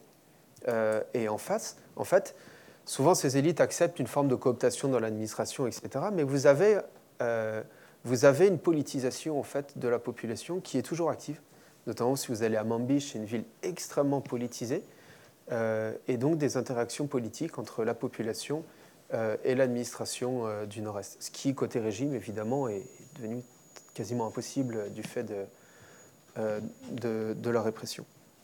Et Patrick, pour toi, la dernière question, l'ennemi de l'État islamique Oui, j'ai juste encore rajouté un truc important sur la société civile. C'est vrai que on a, quand on, quand on quand les gens locaux parlent de, société civile, Mujtama Madani, en fait, ils ont en tête deux choses. Ce qui reste de l'ancien viatique révolutionnaire qui existait dans ces, dans, ces zones-là, et les personnes qui travaillent dans les organisations, le Monazamat, mais en gros, les organisations qui sont financées d'une manière ou d'une autre par les États de la, coalition. Et la captation euh, par euh, l'effort de stabilisation de la coalition des deux catégories, en gros les professionnels urbains, etc., et les, jeunes révolutionnaires, les a complètement dépolitisés. Parce que la société civile soutenue par l'Occident fait du service. Elle n'est pas dans une logique euh, d'affirmation, d'autonomie par rapport, euh, rapport au pouvoir en place, etc. Ce qui fait que du coup, les dynamiques de, repolitisation dont, parlait Arthur ont, lieu dans les zones où les efforts de stabilisation par la coalition sont moins présents. ils sont moins présents à Menbej parce que la coalition l'a quitté en 2019. Elles sont moins présentes à des réseaux parce que c'est plus difficile pour les organisations de s'y implanter en raison du contexte, contexte sécuritaire. Donc, en général, on a tendance à voir en termes, en projection de, par rapport à notre conception de la société civile, la société civile étant comme une dynamique de politisation, d'affirmation, en fait, pratiquement, c'est plutôt l'inverse qui se, qui, se, qui se passe.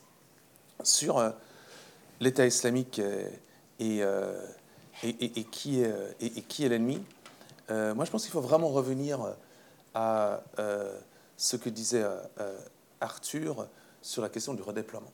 On est dans une phase où qui s'apparente beaucoup plus euh, à 2012-2013 et non pas à 2014. il n'y a pas de projet territorial, mais il y a une volonté de se reconstituer des forces, de, euh, de redonner la possibilité euh, aux militants en prison de se, d'agir aujourd'hui. Et, et, ce qu'on voit en fait, c'est que l'État islamique est présent à peu près partout, en, en, en Syrie, euh, et en Syrie. Et, chaque zone en Syrie occupe une fonction spécifique. L'État islamique, à des réseaux, n'est pas dans une logique de prise de territoire, mais de contrôle des populations et de contrôle des flux économiques qui sont sur place. Ce qu'il faut pour eux, c'est éviter une administration trop solide qui puisse, euh, qui puisse les, les, réprimer, mais éviter non plus euh, de trop provoquer la coalition pour éviter d'avoir une espèce de gros euh, retour de, retour de, retour de balancier. Et pourquoi est-ce qu'ils sont spécialement implantés à des réseaux? Il y a des raisons historiques, etc., mais aussi les raisons économiques. Des réseaux, c'est le zone de présence du pétrole, flux de contrebande massif avec, avec l'Irak, mais aussi avec les zones, avec les zones contrôlées par le régime. Donc on a des zones où la fonction, c'est euh, l'accumulation économique. Ensuite, on a des zones où ils ne cherchent pas l'action, mais plutôt à des zones de repli, hein, un peu comme Edleb, par exemple, ou les zones contrôlées par, euh, par, les, factions de, euh, de, l'armée syrienne. Et maintenant, la nouvelle phase dans laquelle on est en train d'entrer, selon nous, c'est justement la phase de 2013, c'est-à-dire la, phase de 2013, la phase de l'attaque des prisons. Avec quel objectif Se redoter de capacités militaires euh, et humaines pour à terme, alors là on spécule, aller frapper là où, le maillon est le, plus faible, ce qui sans doute vont être euh, les, zones, euh, les zones du régime. Il y avait... Ça voudrait dire que maintenant, le, régime et l'État islamique, c'est clair, il n'y a pas de complicité. Il n'y a plus de complicité. Alors, tout, tout dépend qu'est-ce qu'on entend par le régime si on entend par le, par le régime Bachar al-Assad euh, ou le soutien des Russes, etc., la guerre, elle est ouverte avec, euh, avec, avec l'État islamique. Mais si on regarde au niveau local comment ça fonctionne, vous êtes euh, la milice locale, liée à l'Iran ou une unité locale de l'armée syrienne, ce que vous voulez, c'est pas de problème. Euh, ou, ou, limiter les problèmes autant que, autant que possible. Du coup, qu'est-ce que vous allez faire? Vous allez passer des deals, tout le temps.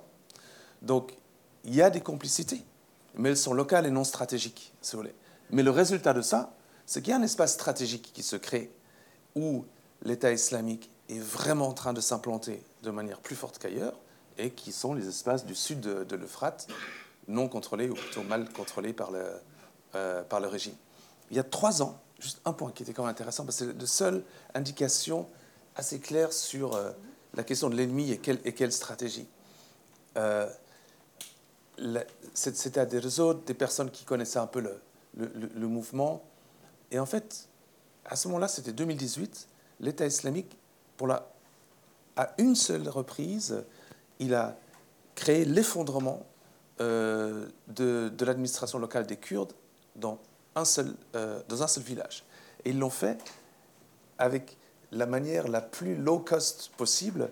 Ils ont simplement mis des flyers sur les, euh, sur les murs en disant vendredi prochain, Yom Tauba, le jour de la, de repentance, tous ceux qui sont de l'administration quittent l'administration. Quelques papiers sur des murs, le jour d'après, l'administration s'effondre. Plus personne ne va travailler de peur de rétorsion, etc. Et alors, nous, on était évidemment sûrs que voilà, ça a marché euh, à si faible coût, forcément ça va se reproduire ailleurs. Et ça ne s'est pas reproduit ailleurs. Et ça ne s'est pas reproduit ailleurs parce qu'ils savent très bien que s'ils créent un vide total, c'est la coalition qui va venir euh, ce vide, c'est les Américains. Ils savent que face aux Américains, ils perdent. Alors que pour eux, le grand soir et la confrontation, c'est avec le régime, parce que le régime est plus faible, etc. Il y avait. On est dans une logique de, recréer des États faillis et ils vont chercher les, espaces où les États, où les administrations sont les plus faillis, d'où le fait de la réussite relative, sans angélisme, de la situation dans le Nord-Est.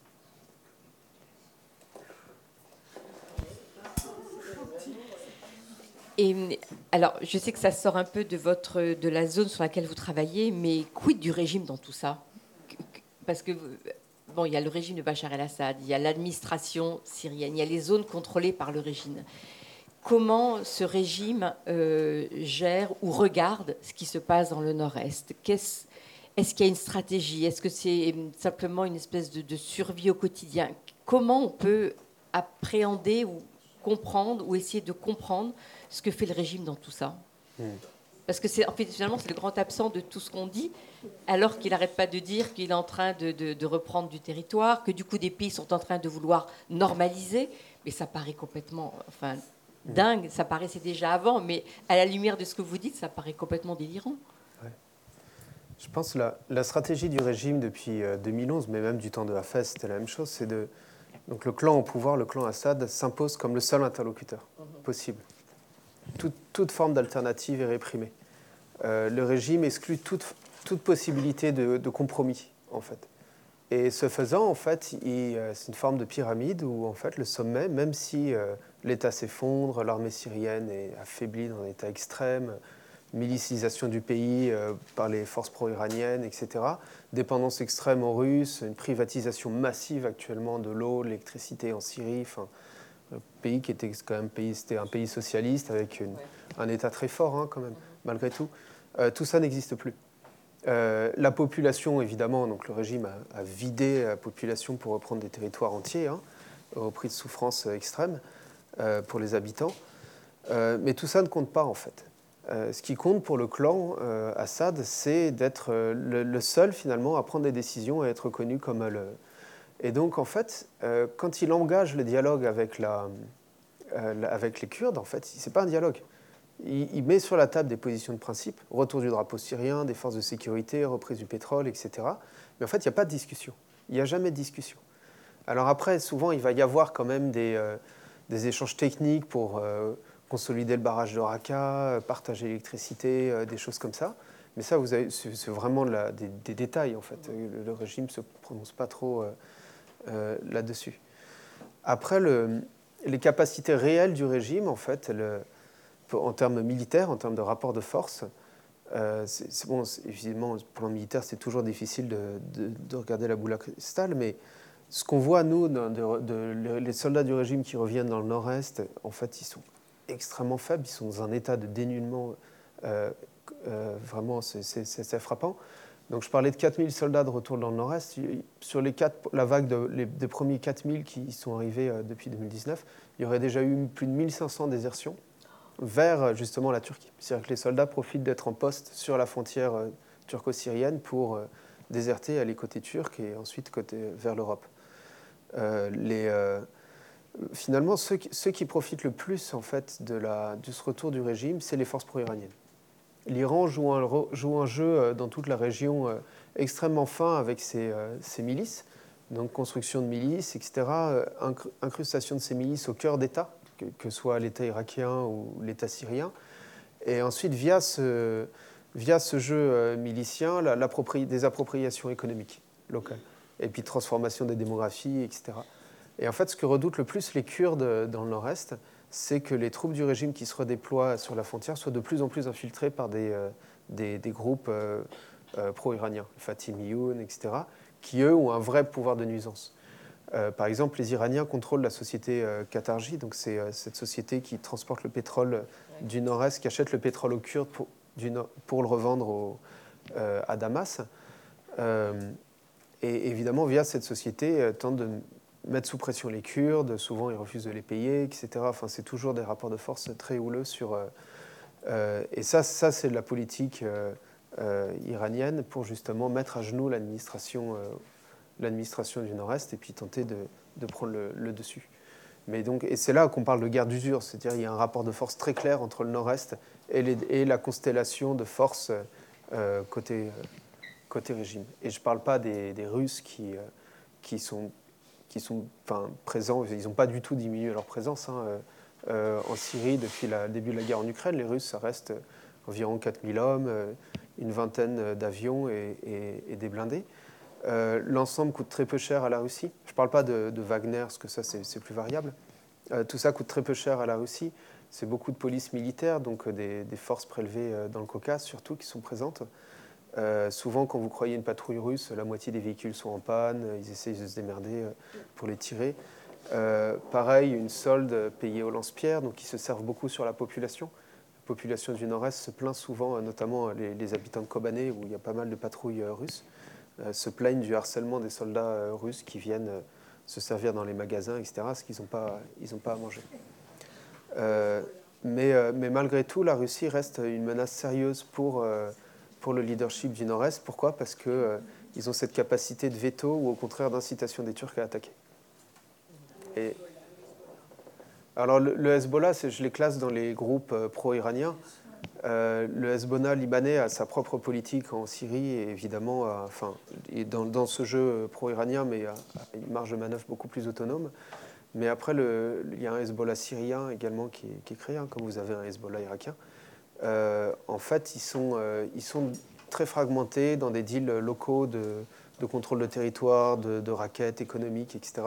Ce qui fait que c'est difficile pour eux d'avoir une stratégie euh, cohérente, coordonnée, etc., pour se réimplanter à Raqqa. les groupes qui arrivent à repénétrer le nord-est, c'est via des activités économiques, etc., mais c'est contrôlé à, plus haut niveau dans la, dans hiérarchie milicienne. Juste peut-être encore un ou deux points sur la question, le régime le regard du régime sur le, sur le nord-est. Parce que je pense qu'il y a plusieurs, il y a plusieurs, il y a plusieurs niveaux. Euh, sur tout ce qui est infrapolitique, euh, dit l'économique dont, dont, faisait, euh, dont, dont, parlait Arthur, préservation des infrastructures partagées, hein, comme les barrages, etc. éventuellement coordination sécuritaire à, l'occasion. Tout ça, ça, bon ou mal ça marche plutôt bien tout ce qui est politique, c'est-à-dire qui concerne la question du fonctionnement du pouvoir à l'État central, encore une fois, Arthur l'avait dit, il y a zéro concession. Je me souviens d'un des conseillers du, président qu'on avait rencontré il y, a, quelques années. Il nous disait, mais nous, on était en 2013 avec Jabhat al-Nusra, à l'époque la filière d'Al-Qaïda, locale d'Al-Qaïda, qui était euh, à quelques encablures euh, du palais présidentiel à Damas. Il disait, on a fait aucune concession.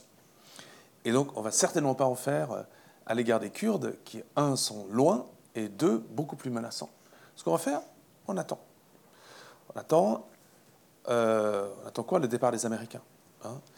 et en fait, on est dans cette espèce de logique où euh, Arthur disait que le régime ne fait pas de concessions à l'égard des Kurdes, mais ça vaut dans les deux sens. Hein. Les Kurdes ne changent pas non plus leur position à l'égard du, régime. Chacun a une logique d'attentisme dans ces négociations. C'est pour ça qu'elles ne marchent pas. Hein.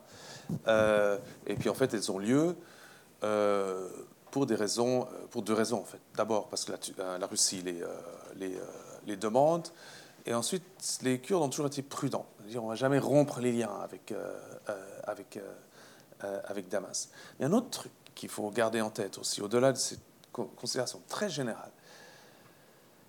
Damas c'est bien que la Turquie a des ambitions euh, sur le nord-est et, veut détruire euh, le projet militaire, mais surtout politique, des Kurdes. Et ça, ça les arrange bien. Et en fait, les arrange bien, ça arrange bien le régime. Et là, leur posture, c'est de dire, on est prêt à perdre des territoires non stratégiques si la perte de ces territoires engendre un affaiblissement significatif des Kurdes qui les contraindrait à un accord avec nous selon nos propres termes. Et d'un point de vue rationnel mais cynique, ça fait sens. Et qu'est-ce qu'ils ont en tête quand ils parlent de ça? Ils parlent de la ville de Kobani plus spécifiquement. La ville de Kobani, du point de vue du régime, aucun intérêt. à dire petite ville, enclave, totalement délaissée euh, par le régime avant, 2000, avant, avant 2011, pas de pétrole, euh, etc. Du point de vue des Kurdes, c'est tout l'inverse. C'est le symbole, c'était le lieu de la reconquista contre, euh, contre l'État islamique, etc.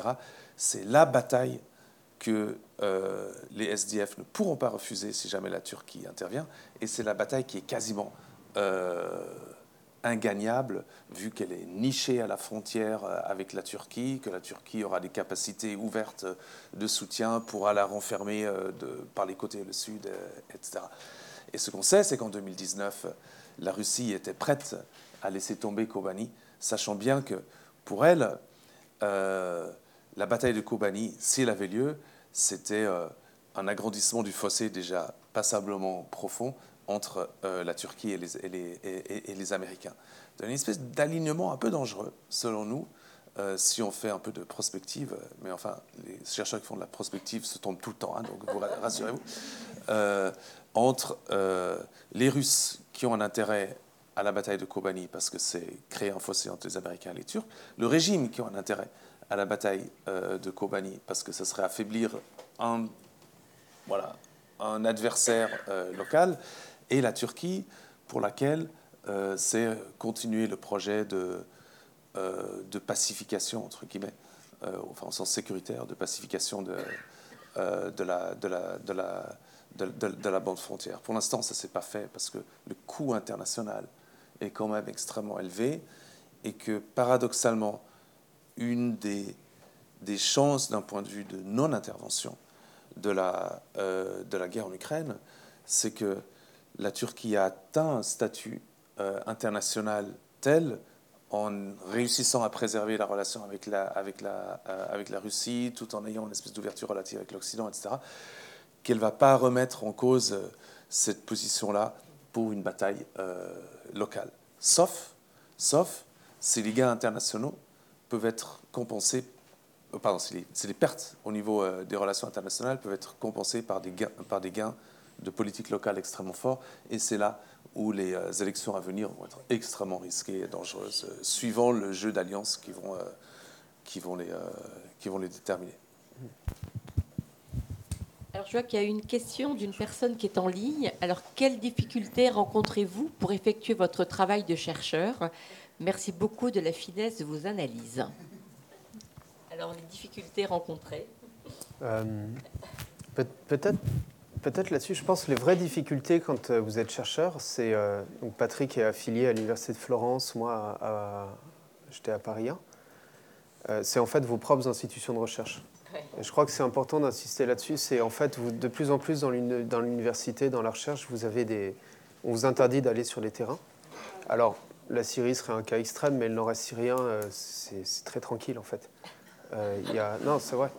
Il y, a des, bombardements turcs, etc., de temps en temps, mais c'est euh, très ciblé, etc. L'État islamique est quand même, euh, on a beaucoup dramatisé, mais quand même est loin de s'attaquer à, à partout. Enfin, les chars de l'État islamique ne sont pas en bas du bâtiment, quoi, tout le temps. Et en fait, vous pouvez circuler facilement. Euh, c'est un terrain de recherche très, euh, finalement assez facile, parce que les gens euh, veulent causer. Il y a une liberté de parole qui est réelle. Hein. Ce n'est pas du tout les zones du régime.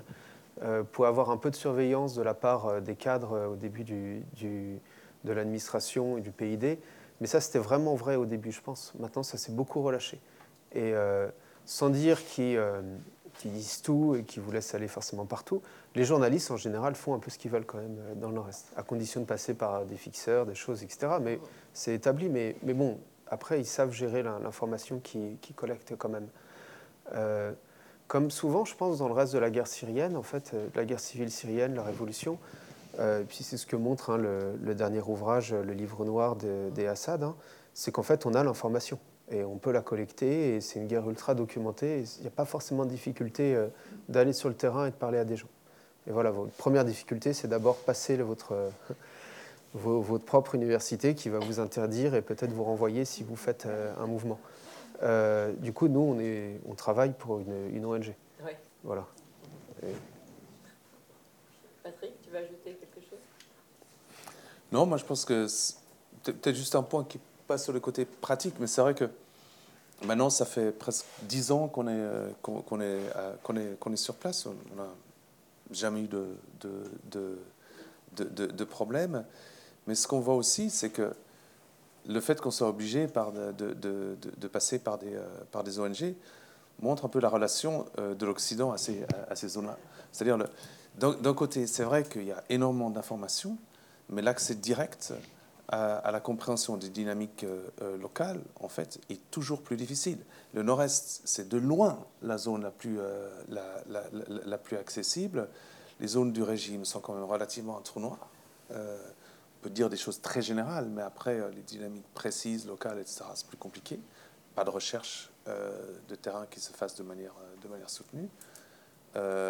Idlib, c'est possible d'y aller, mais on sera beaucoup plus encadré que, que dans le Nord-Est. À Idlib, on peut faire de la science politique. À- à- dans le Nord-Est, on peut faire de la sociologie politique. C'est pas la même chose.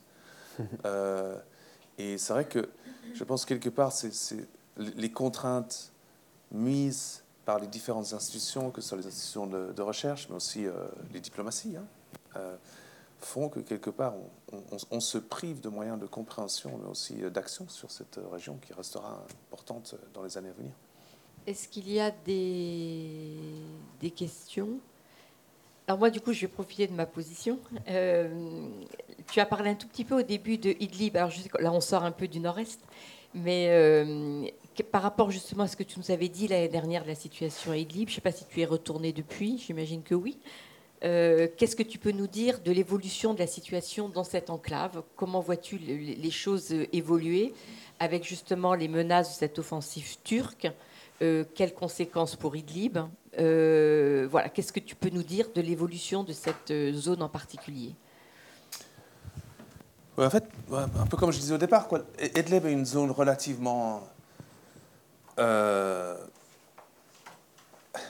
vais pas dire stable, mais.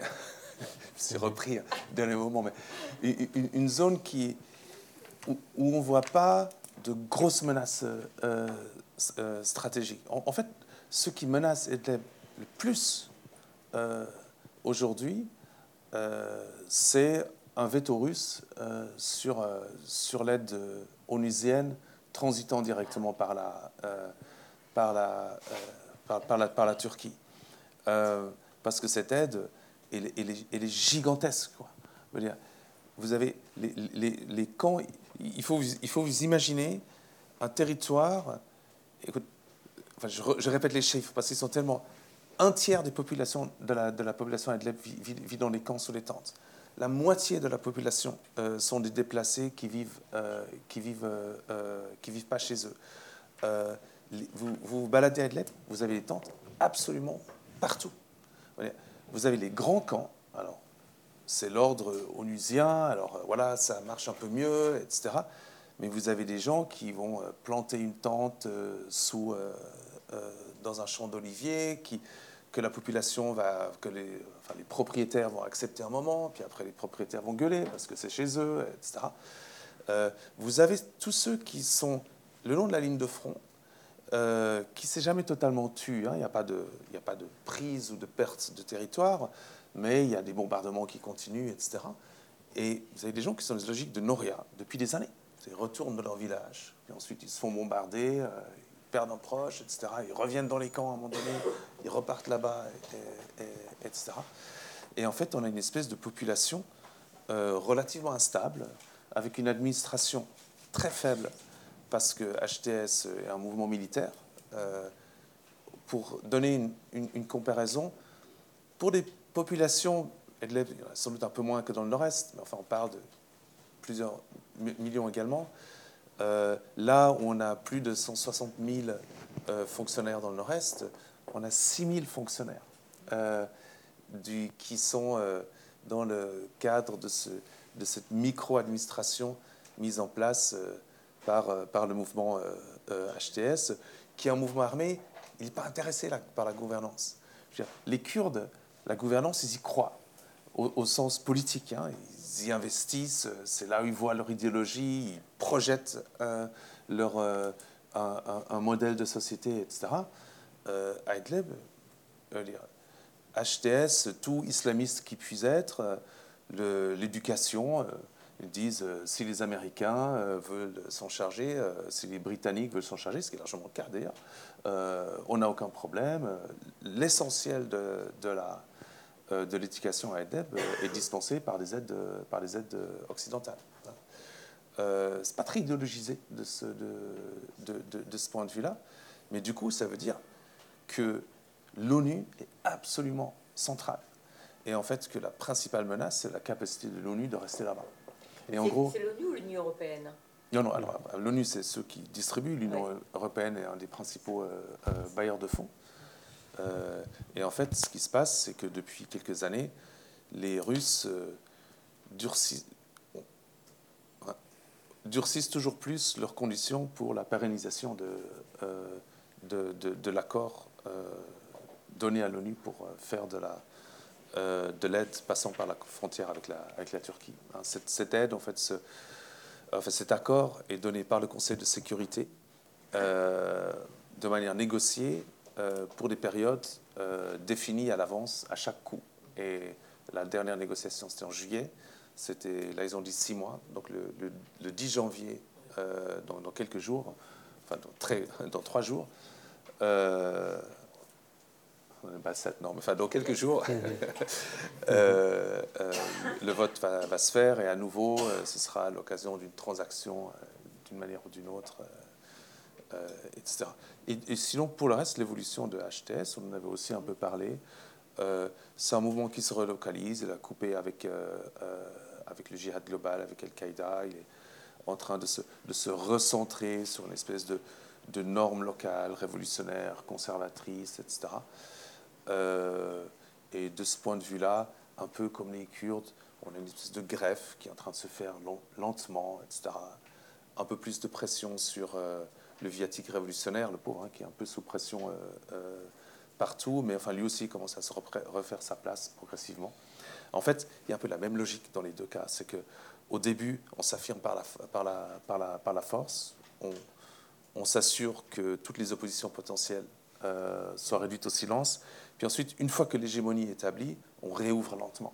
Et, je pense que, alors les Kurdes, ça fait longtemps qu'ils réouvrent, et la HTS, c'est une logique de réouverture prudente, notamment en direction du viatique euh, révolutionnaire avec lequel ils étaient en, en relation difficile euh, depuis des années. Alors, oui. Parce euh, il y a d'abord deux questions en ligne, on ne va pas les oublier, après on vous donnera la, parole. Est-ce qu'il y a un statut administratif juridique particulier des populations arabes dans le Kurdistan syrien? Hmm. Ah, Bonne question. Euh, donc euh, non. L'ordre politique est le même pour tout le monde dans le, dans le nord-est. en fait, par contre, comme c'est quand même un projet politique assez idéologisé. euh, dans les régions kurdes, le, il, est, il, est, appliqué de manière beaucoup plus stricte et contrôlée.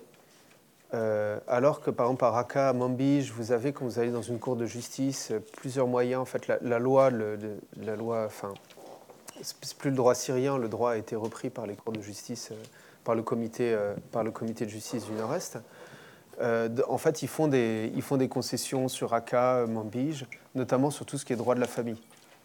Euh, et donc là, vous avez peut-être une spécificité des zones euh, majoritairement arabes, c'est qu'en fait, vous avez des ouvertures possibles. Vous pouvez aussi passer plus par les tribus, alors que dans la Jésirée, passer par les tribus dans un tribunal, c'est beaucoup plus compliqué parce qu'elles sont moins prises en compte, moins puissantes, moins organisées, etc. donc en fait, c'est peut-être plus libéral pour pour les non-kurdes dans les zones majoritairement arabes euh, l'application du, statut administratif juridique que dans, les, que dans les régions kurdes. Et puis évidemment, après, euh, selon votre classe sociale, classe moyenne, si vous êtes parmi de l'élite, etc., mais ça, vous soyez kurde, arabe ou le régime identitaire, je, finalement, joue, joue moins là-dessus.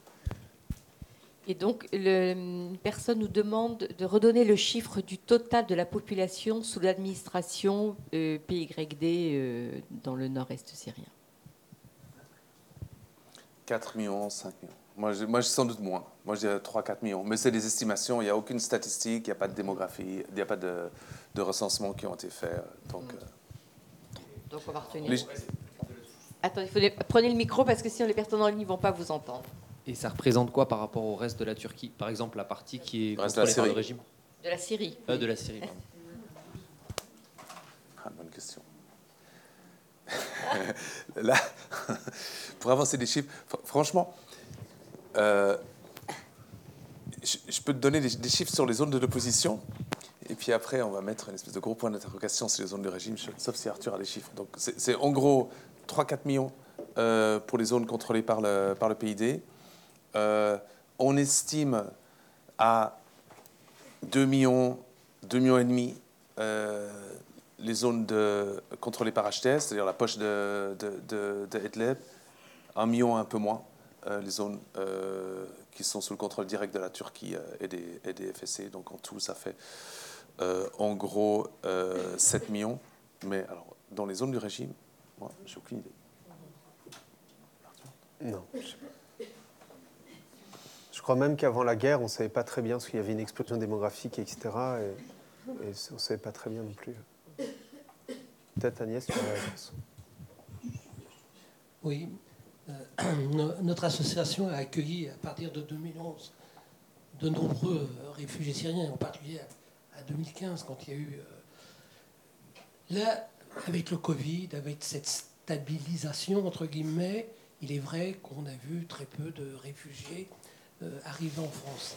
Néanmoins, euh, depuis quelques mois, quand je vois les, les bateaux, un certain nombre de bateaux qui passent par, la Grèce, d'autres flux qui passent par la Méditerranée plus bas, euh, on parle de plus en plus de Syriens qui sont présents sur les bateaux. Je voudrais savoir, est-ce que vous avez un ressenti?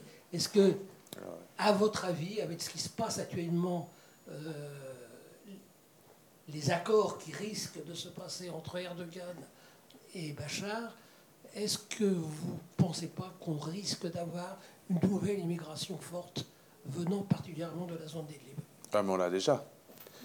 Euh, on, on déjà. Alors, si, la question c'est le ressenti, alors à, Idlib, euh, ce qu'on voit très clairement, euh, c'est une augmentation massive, mais massive, on parle euh, de, plusieurs dizaines de, milliers de, personnes de manière régulière par la Turquie le long de la bande frontière. Hein. Sauf erreur, les chiffres qu'on avait entendus, c'était 110 000 personnes euh, refoulées. Hein, donc, on ne parle pas de ceux qui ont passé. Refoulées euh, pour, l'année, euh, pour, pour, une partie de l'année 2022. Ce qui est intéressant, c'est qu'après, ça, c'est les chiffres, mais ce qu'on regarde, c'est que c'est la nature des personnes qui partent. Et en fait, il y a énormément de personnes qui passent par Adelaide, mais qui viennent des zones du régime. Et, et, donc, et donc, on a des flux de migration en fait, qui partent via le Liban, euh, qui partent via euh, les zones de l'opposition en passant par la, par la Turquie. Et on a aussi, alors, en manière de ressenti, alors ça, ça nous a frappé, c'était dans le nord-est. Euh, Et, on voit que les, que, les modalités du départ changent. En fait, maintenant, les, les, réseaux de, de, passeurs euh, se reconstituent. C'est plus difficile à cause, euh, à cause des accords entre la Turquie et l'Europe. les prix augmentent.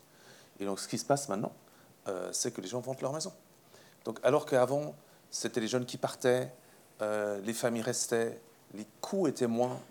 Maintenant, les, coûts dans le Nord-Est, pour envoyer une famille, pour envoyer une personne en Europe, c'est entre 12 000 et 18 000 dollars. Et c'est le prix d'une maison. Donc, euh, et, la terre brûlée, c'est ça. C'est-à-dire les gens vont faire le pari très risqué, parce que ça, n'arrive pas toujours, d'envoyer une personne vers l'Europe en espérant que ça créera un revenu à terme, voire, si c'est des mineurs, que ça puisse permettre de faire du regroupement familial, etc. Ce qu'on voit d'ailleurs, c'est que, et ça c'est comme alors que les gens quand, il y a une situation de guerre, il y a un truc qui marche. En général, euh, euh, c'est l'immobilier. Euh, les gens sont déplacés, ils, voient, ils, se voient bien que le provisoire dure, les loyers coûtent cher et finalement ils construisent une maison. maintenant, le long de la bande frontière entre, le nord-est et la, Turquie, pour la première fois depuis, 2000, depuis qu'on est là, depuis 2015, les prix du loyer chutent. Parce qu'en fait, les gens vendent. Donc je pense qu'au niveau du ressenti, c'est très très fort. Euh, et je pense que ça va, ça va s'amplifier. Tout ce qu'on a décrit semble quand même aller dans le sens euh, d'une euh, voilà, reprise de l'immigration. C'est un peu le seul choix qui, qui, qui, reste pour ceux qui ont juste encore les moyens de, de, de payer le départ sans nécessairement penser avoir les moyens de, rester. Et il y a un des calculs aussi qui, dans le Nord-Est, compte, c'est qu'est-ce que c'est le futur de la région. Et, ça, c'est des calculs que font des gens qui sont aussi des classes moyennes, des médecins, des avocats, euh, des journalistes. Euh, oui, j'ai une question, alors euh, un peu en deux temps. ce, que vous ce que vous décrivez, j'imagine, c'est quand même la structuration d'un proto-État. Et la question que je me posais, alors au regard de la Turquie, mais aussi de la Russie en arrière-plan, c'est est-ce que cette administration a conscience du point de rupture auquel elle est confrontée, dans le sens où la Turquie dit OK, vous vous, développez bien, mais à un moment donné, on va cogner Et en arrière-plan, est-ce qu'il n'y a pas le risque justement que la Russie observe ça pour créer un front euh, renversé Je ne sais pas si je suis assez clair. moi, je pense que c'est très clair. Ouais. Qu'est-ce que vous en pensez Merci. Oui, c'est exactement ça. En 2019, quand la, Turquie intervenait euh, militairement donc contre, contre le nord-est syrien, vous aviez au même moment les Russes qui proposaient aux Turcs, qui leur faisaient des ouvertures en disant si vous voulez attaquer Kobané, allez-y, on ne se mettra pas sur la route, etc. Euh, et, les Turcs hésitaient, c'est ça qui est intéressant. Parce qu'ils ne faisaient pas non plus confiance aux Russes, ils disaient putain, on va peut-être se lancer dans un bourbier, et en fait, ça va nous coûter trop. Et en fait, ce qui est intéressant, c'est que les Turcs comprennent très bien que donc s'ils attaquent, effondrement du nord-est syrien, deal avec le régime probable, retour euh, de plus en plus de forces, enfin des concessions possibles, parce que les Kurdes seront possiblement tenus à la gorge. Et en fait, ce que redoutent les, Turcs, c'est de voir euh, à leurs frontières euh, des éléments du régime se redéployer, mais puisque le régime est faible, en fait, ce sera des milices pro-iraniennes, toute forme d'appareil de sécurité très fragmenté, qui n'auront aucun moyen de mettre sous pression le PKK. Et donc, en fait, ils risquent de se retrouver avec leurs frontières, à leurs frontières pardon, euh, des, milices pro-iraniennes qui les bombardent, comme en Irak, quand ils bombardent depuis le Sinjar ou la base de Bashika ou, ou euh, à, à, Tel Rifat. Et puis là-dedans, euh, des groupes du PKK très radicalisés, parce qu'avec la population qui les soutient, etc., parce qu'ils auront été victimes d'une agression assez conséquente. Et puis derrière, en fait, vous repartez sur les accords pré-Adana, donc avant 90, situation avant 98, où la Syrie était le principal contributeur euh, aux attaques euh, contre la Turquie euh, par le, par le PKK. Et du, coup, ce que vous décrivez, c'est exactement ça. Hein. et, les, et la situation qui pourrait déboucher, en fait, est, est très, très instable. Est-ce que je peux juste rebondir sur la question? Bien sûr. parce qu'en en, fait, il y a, y a, un point, une, une, question que, que, j'attendais qui n'est qui, qui pas arrivée. Et en fait, j'étais c'est quoi la solution politique euh, pour le, pour, le Nord-Est et comment est-ce qu'on évite la guerre Je vais la garder pour la et bon, en fait, je vais me couper la branche sur laquelle je suis un peu assise. en fait, le, ce que vous décrivez, c'est en fait le, paradoxe et un peu la tragédie au sens grec de cette expérience-là. C'est que, en gros, plus ils sont forts, plus ils sont exposés, parce que leur force va être un, des déterminants euh, ou un des incitateurs à la Turquie pour, euh, pour, euh, pour intervenir. Et leur, leur, grand pari stratégique, qui était de progressivement arriver à convertir cette coopération militaire avec l'Occident en soutien politique, etc., n'a pas marché. Et l'Occident ne s'engage pas sur une démarche de, de de désescalade avec la, avec la Turquie. Eux disent on va faire de la stabilisation euh, post-confrontation avec l'État islamique. Et en fait, par stabilisation, ils entendent soutien à la société civile. Alors pourquoi à la société civile? Parce qu'ils veulent contourner le politique. Parce que s'ils soutiennent euh, les institutions euh, de l'administration locale mises en place par le, par le PID, ils vont justement être vus comme créant un micro-État PKK, etc., dénoncés euh, par, la, euh, par, la, par la Turquie. Et c'est là on est dans une démarche qui relève totalement du cercle vicieux. C'est de crainte d'une réaction turque, on évite de s'engager sur le terrain de la gouvernance. Du coup, on laisse le champ libre au PID, qui en fait une gouvernance idéologique, ce qui incite la Turquie à intervenir. Euh, et, et, en fait, là, je pense que le, le, donc du coup, on découple la stabilisation de la question de la gouvernance la gouvernance devient un facteur euh, de tension régionale, pas seulement avec la Turquie, principalement avec la Turquie, mais aussi avec le régime, avec les Iraniens, avec les Russes, etc. Euh, et on se prive des moyens d'agir sur la question de la, de la, désescalade avec la, avec, avec, la, avec la Turquie. Et en fait, le problème de la désescalade maintenant, c'est supposons, supposons, dans le meilleur des mondes, euh, qu'il y ait une vraie volonté occidentale de s'engager sur une initiative politique pour éviter justement encore une nouvelle guerre, la quatrième guerre sur le, sur Nord-Est, qui à terme va détricoter tous les succès relatifs euh, que la coalition a malgré tout obtenus contre, contre, contre l'État islamique. Mais pratiquement, qu'est-ce qu'on fait? Euh, On va dire euh, aux Turcs de limiter leur action. Les Turcs vont dire c'est un projet, c'est une menace existentielle. On va dire de l'autre côté, aux Kurdes de ne pas euh, mener d'opérations euh, militaires contre les Turcs. Et les Kurdes vont dire, mais les Turcs sont une force d'occupation dans les territoires qu'on contrôlait avant, Afrin. Euh, et, et, du coup, les deux parties, les Turcs, mais le pays 2 reconnaissent aussi que maintenant, l'espace géographique de la confrontation s'est considérablement étendu. Maintenant, on est sur une guerre ouverte entre le PKK et la Turquie, qui s'étend de Afrin, euh, au nord de la Syrie, jusque euh, dans les montagnes de, de Kandil euh, en, Irak. Et du coup, cette espèce de pari implicite qui, qui existait parmi les diplomates de la coalition au début, d'essayer de chercher une espèce de paix séparée en quelque sorte, ou de désescalade uniquement avec les gens du nord-est et, et, la Turquie, devient caduque du fait même que maintenant le, conflit est intégré sur les deux théâtres, syriens et, et, euh, euh, et, irakien. Et du coup, ça veut dire que d'une manière ou d'une autre, si on veut faire de la désescalade euh, de manière un minimum, un temps soit feu crédible, il faut inclure le PKK dans la négociation, ce qui est à la fois problématique d'un point de vue juridique, parce qu'il est classé dans certains des États membres de la coalition, ça susciterait l'ire de la, de, de, la Turquie de l'autre côté, etc. Et, et ça, je pense que c'est vraiment ce qui caractérise le nord-est, mais au-delà de la Syrie, c'est il y a un vide total d'espace politique. Euh, l'ouverture, la désescalade avec la Turquie ne marche pas. Euh, l'ouverture sur l'Occident ne marche pas. L'ouverture sur Damas ne marche, euh, ne, marche, ne marche pas mieux. Du coup, ce qui se passe, c'est la continuation d'un fait accompli qui a généré trois guerres et qui sans doute en générera encore d'autres euh, dans un futur proche. C'était la réponse sur la question de la solution politique. On, a juste deux questions sur Internet et ensuite je vous donnerai la parole. La première question, c'était Si je comprends votre exposé, cela signifie qu'une partie des Syriens engagés dans le soulèvement contre le régime n'en voudrait plus au PYD PKK. Et la deuxième question, n'en voudrait plus. La deuxième question, d'après la Turquie, plus d'un demi-million de Syriens sont rentrés de gré ou de force en Syrie. Est-ce que vous avez observé ceci à Raqqa ou ailleurs pour les habitants originaires de la région?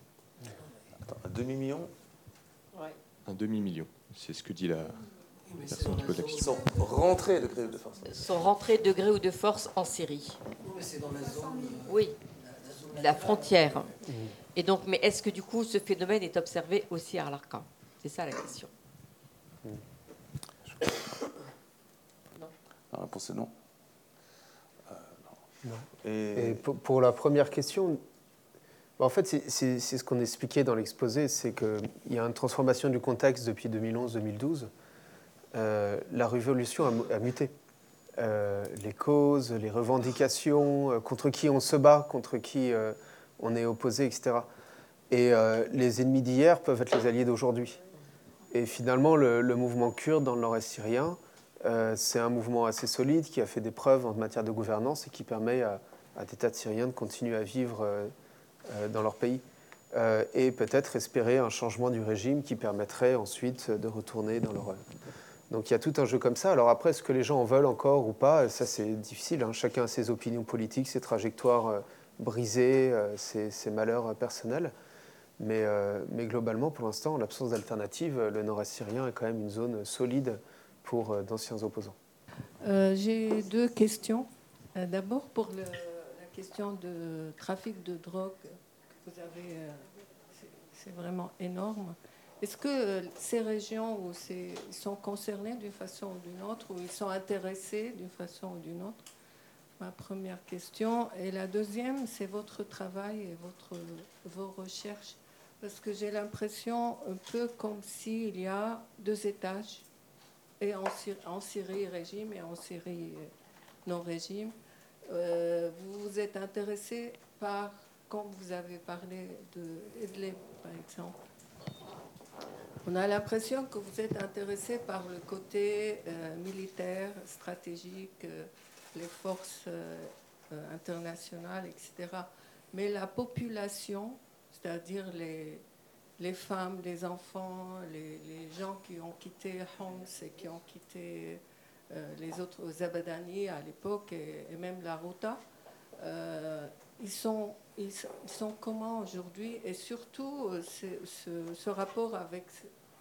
c'est- un peu surréaliste, tout ce qui se passe en haut pour eux, et eux, ils ne sont pas concernés, et surtout, ils sont très très mal gérés. Et, et je sais, moi, au niveau femmes, par exemple, à Idlib, que c'est- tragique leur situation et que c'est insupportable de, de sentir euh, au niveau, à tous les niveaux, c'est-à-dire au niveau social et au niveau vie. euh, Est-ce que ça vous, c'est-à-dire vous traitez aussi dans vos recherches ce, ce niveau ou pour vous c'est seulement le...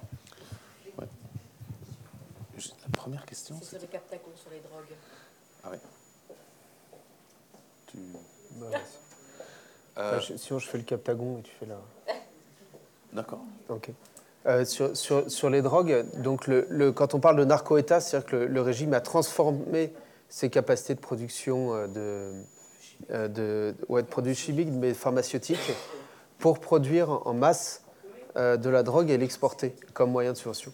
Et on parle de plusieurs milliards de bénéfices euh, par an, apparemment. Euh, bon, les, études là-dessus sont encore euh, au début, hein, ce qu'on suit le phénomène. Apparemment, il y aurait eu en fait euh, pendant la guerre contre l'État islamique déjà le début de cette transformation de l'économie du régime. Ensuite, ça c'est passé un peu inaperçu à l'époque parce qu'il y avait la guerre contre l'État islamique, etc. Ensuite, il y a eu probablement la période Covid a aussi mis sous la table ça. Et ce qui explique que d'un coup, on l'a découvert en 2019-2020 et ça a été un choc pour tout 2021 même pour tout le monde. Il y avait du Captagon, des, centaines de tonnes euh, qui transitaient partout dans la région. Euh, L'impact, euh, donc le régime, par exemple, si vous allez à Damas, vous aviez quelques, je crois, une cinquantaine d'usines pharmaceutiques avant la guerre.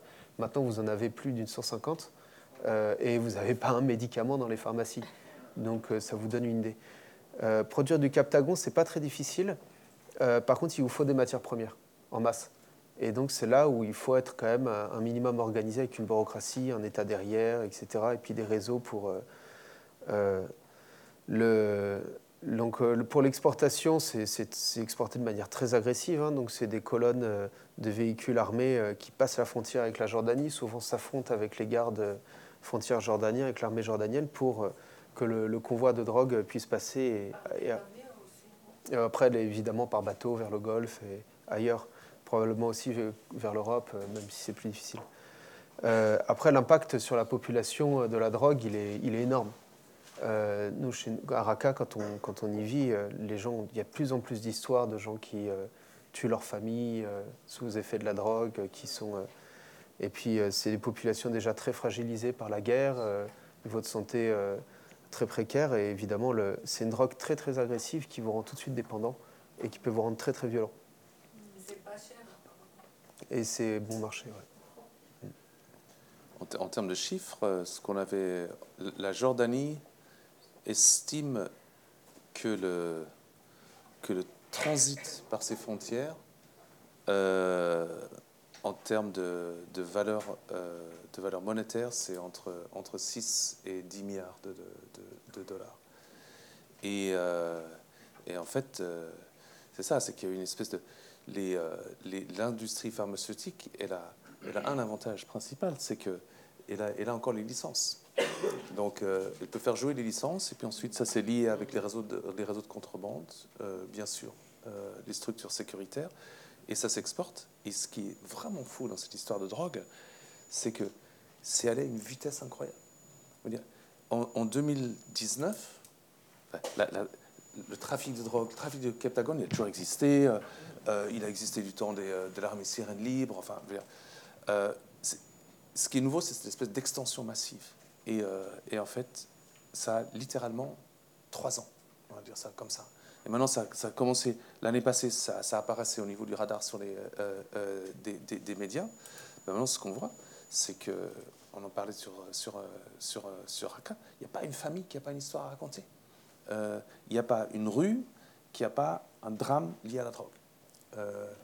Et, et, ça, c'est que le début. Maintenant, ce qui se passe, c'est que les zones de transit, comme la Jordanie, deviennent des zones de consommation. D'où le fait que la Jordanie devient aussi toujours plus agressif sur les réseaux de contrebande qui, eux, s'arment en retour. Enfin, ils ne sont pas seuls. Hein. Euh, mais ce qu'on voit aussi, c'est que les zones de consommation ensuite deviennent des zones de production, parce que ce n'est pas, pas compliqué. Là, récemment, euh, en, octobre, il y a eu un atelier de production de Captagon qui a été démantelé à, à Raqqa, par exemple. Et, euh, et démantelé par les, par, les, par les autorités locales, par l'administration autonome.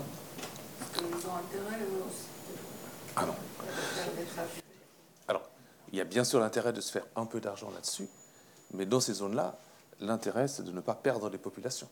Il euh, ne faut pas oublier, ça je pense que c'est un truc, truc, qui est très important. Autant HTS euh, que, que, que, les Kurdes, ils ont un vrai souci de paix sociale. Hein, c'est pour ça qu'en général, vous avez raison de soulever la question des femmes euh, à Hitler, mais, quand on voit des manifestations, par exemple, qui ont eu lieu contre l'imposition des impôts, des choses comme ça, dès que les gens prennent la rue, très très vite les autorités locales des deux côtés, euh, Edleb comme le Nord-Est, ils cèdent sur euh, une partie des demandes euh, euh, des, manifestants, parce qu'ils savent qu'ils sont fragiles et ils savent qu'ils ne peuvent pas se permettre d'avoir une antagonisation trop forte avec leur, avec leur population. D'où la deuxième question. en fait, ce qu'on fait, c'est de la sociologie politique. Hein, et donc, la, la société, c'est évident que ça nous importe énormément. Euh, ce qui nous intéresse, c'est comment est-ce que ces populations construisent un, rapport à des nouvelles, à, des nouvelles autorités. Euh, pourquoi est-ce qu'on se concentre principalement dans les zones tenues par l'opposition? C'est parce qu'on peut y aller. Euh, si on pouvait travailler à Damas, moi je serais très content de travailler à Damas. Hein, après, et, et, en fait, il y a vraiment des dynamiques passionnantes en train de se mettre en place on est dans une logique d'effondrement d'État qui va sans doute durer. Et donc des ordres parallèles vont mettre en place, euh, articulés à des, euh, à des groupes armés, euh, qui se trouvent avoir tous, d'une manière ou d'une autre, des généalogies militantes problématiques classées directement ou branches locales de groupes classés, etc.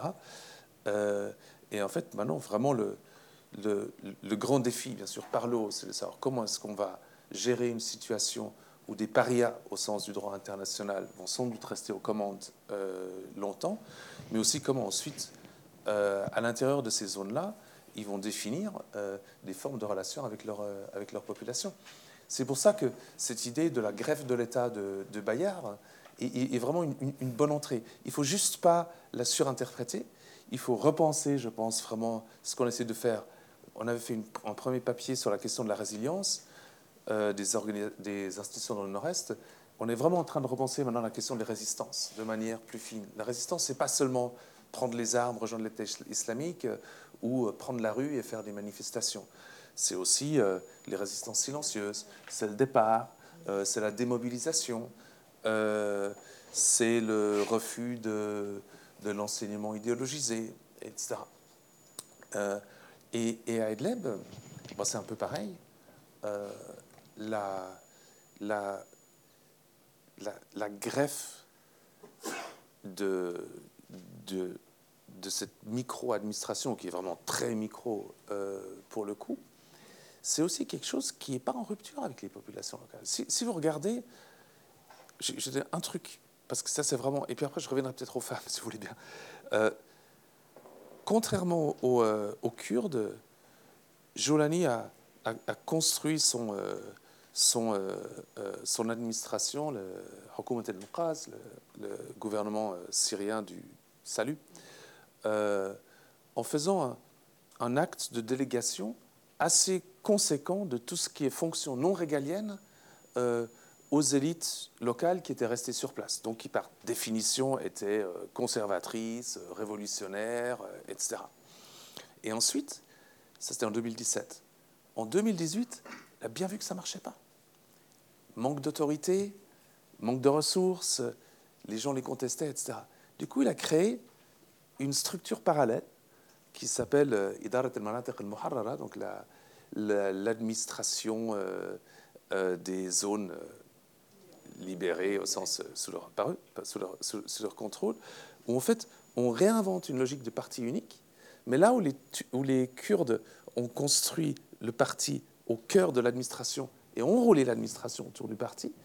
En fait, Jolani a fait un acte de délégation et puis ensuite, il a fait une démarche de correction, il a recréé une logique de parti pour s'assurer que cette administration tienne. Et maintenant, du coup, la Idarat al-Manatiq al-Muharrara est beaucoup plus importante en termes d'autorité, de pouvoir, etc., euh, que, euh, que, les, euh, que, le, que, le, gouvernement euh, si vous voulez. Et les femmes là-dedans, on a fait plein d'interviews pendant, ces, pendant ces, ces, derniers mois avec les femmes qui sont restées sur place. Elles sont vraiment dans un dilemme. Parce que ce qu'il y a d'absolument passionnant, c'est que le viatique révolutionnaire hein, qui, est, qui est resté sur place, une partie non négligeable de ce viatique, sont des femmes. sont des femmes qui se sont politisées à la faveur de la révolution, qui ont très souvent bénéficié de plein de programmes de formation, qui en ont rejeté une partie sur tout ce qui était notamment euh, violence domestique, etc., qui se sont énormément concentrés sur la question négociation, participation politique, etc. Et face à l'ordre qui se constituait en gros depuis 2017 depuis et depuis 2019 quand HTS s'est imposé comme l'hégémon unique là-bas, c'était le, dilemme, c'est qu'est-ce qu'on fait avec, euh, avec ce nouvel ordre qui existe? Est-ce qu'on le rejette? Mais dans ce cas-là, quel espace nous reste? Ou est-ce qu'on commence à chercher à s'engager euh, et à trouver une solution avec eux? Et moi, je pense que ce qu'on va voir dans les mois, les petites années qui, enfin, il n'y a pas d'années en Syrie, dans les mois qui viennent, euh, ça va être des formes de négociation entre ces groupes de femmes politisées, et HTS. Euh, HTS a besoin de ressources et de capacités. Il a suffisamment fait le vide en interne pour pouvoir se permettre cette ouverture relative dont on, parlait. Et nous, ce qu'on voit chez ces femmes-là, c'est qu'il y a toujours plus de demandes de participation. Et, la participation, elle ne veut pas seulement dans la société civile, elle veut aussi dans les structures de, de structures de pouvoir. Et, là, je pense qu'il y aura une vraie euh, logique d'ajustement euh, qui va être euh, intéressant parce que si ça se fait, ça va aussi être une redéfinition du projet politique en tant que celle qui va se, qui va se jouer avec le temps. Merci infiniment. Nous sommes obligés d'arrêter parce qu'on a voilà 8h30. Il faut qu'on il arrête maintenant. Un grand grand merci à Patrick et, Arthur pour toutes ces informations, ces analyses d'une finesse absolument exceptionnelle. Donc un grand, grand merci à vous. Bon retour demain sur le terrain.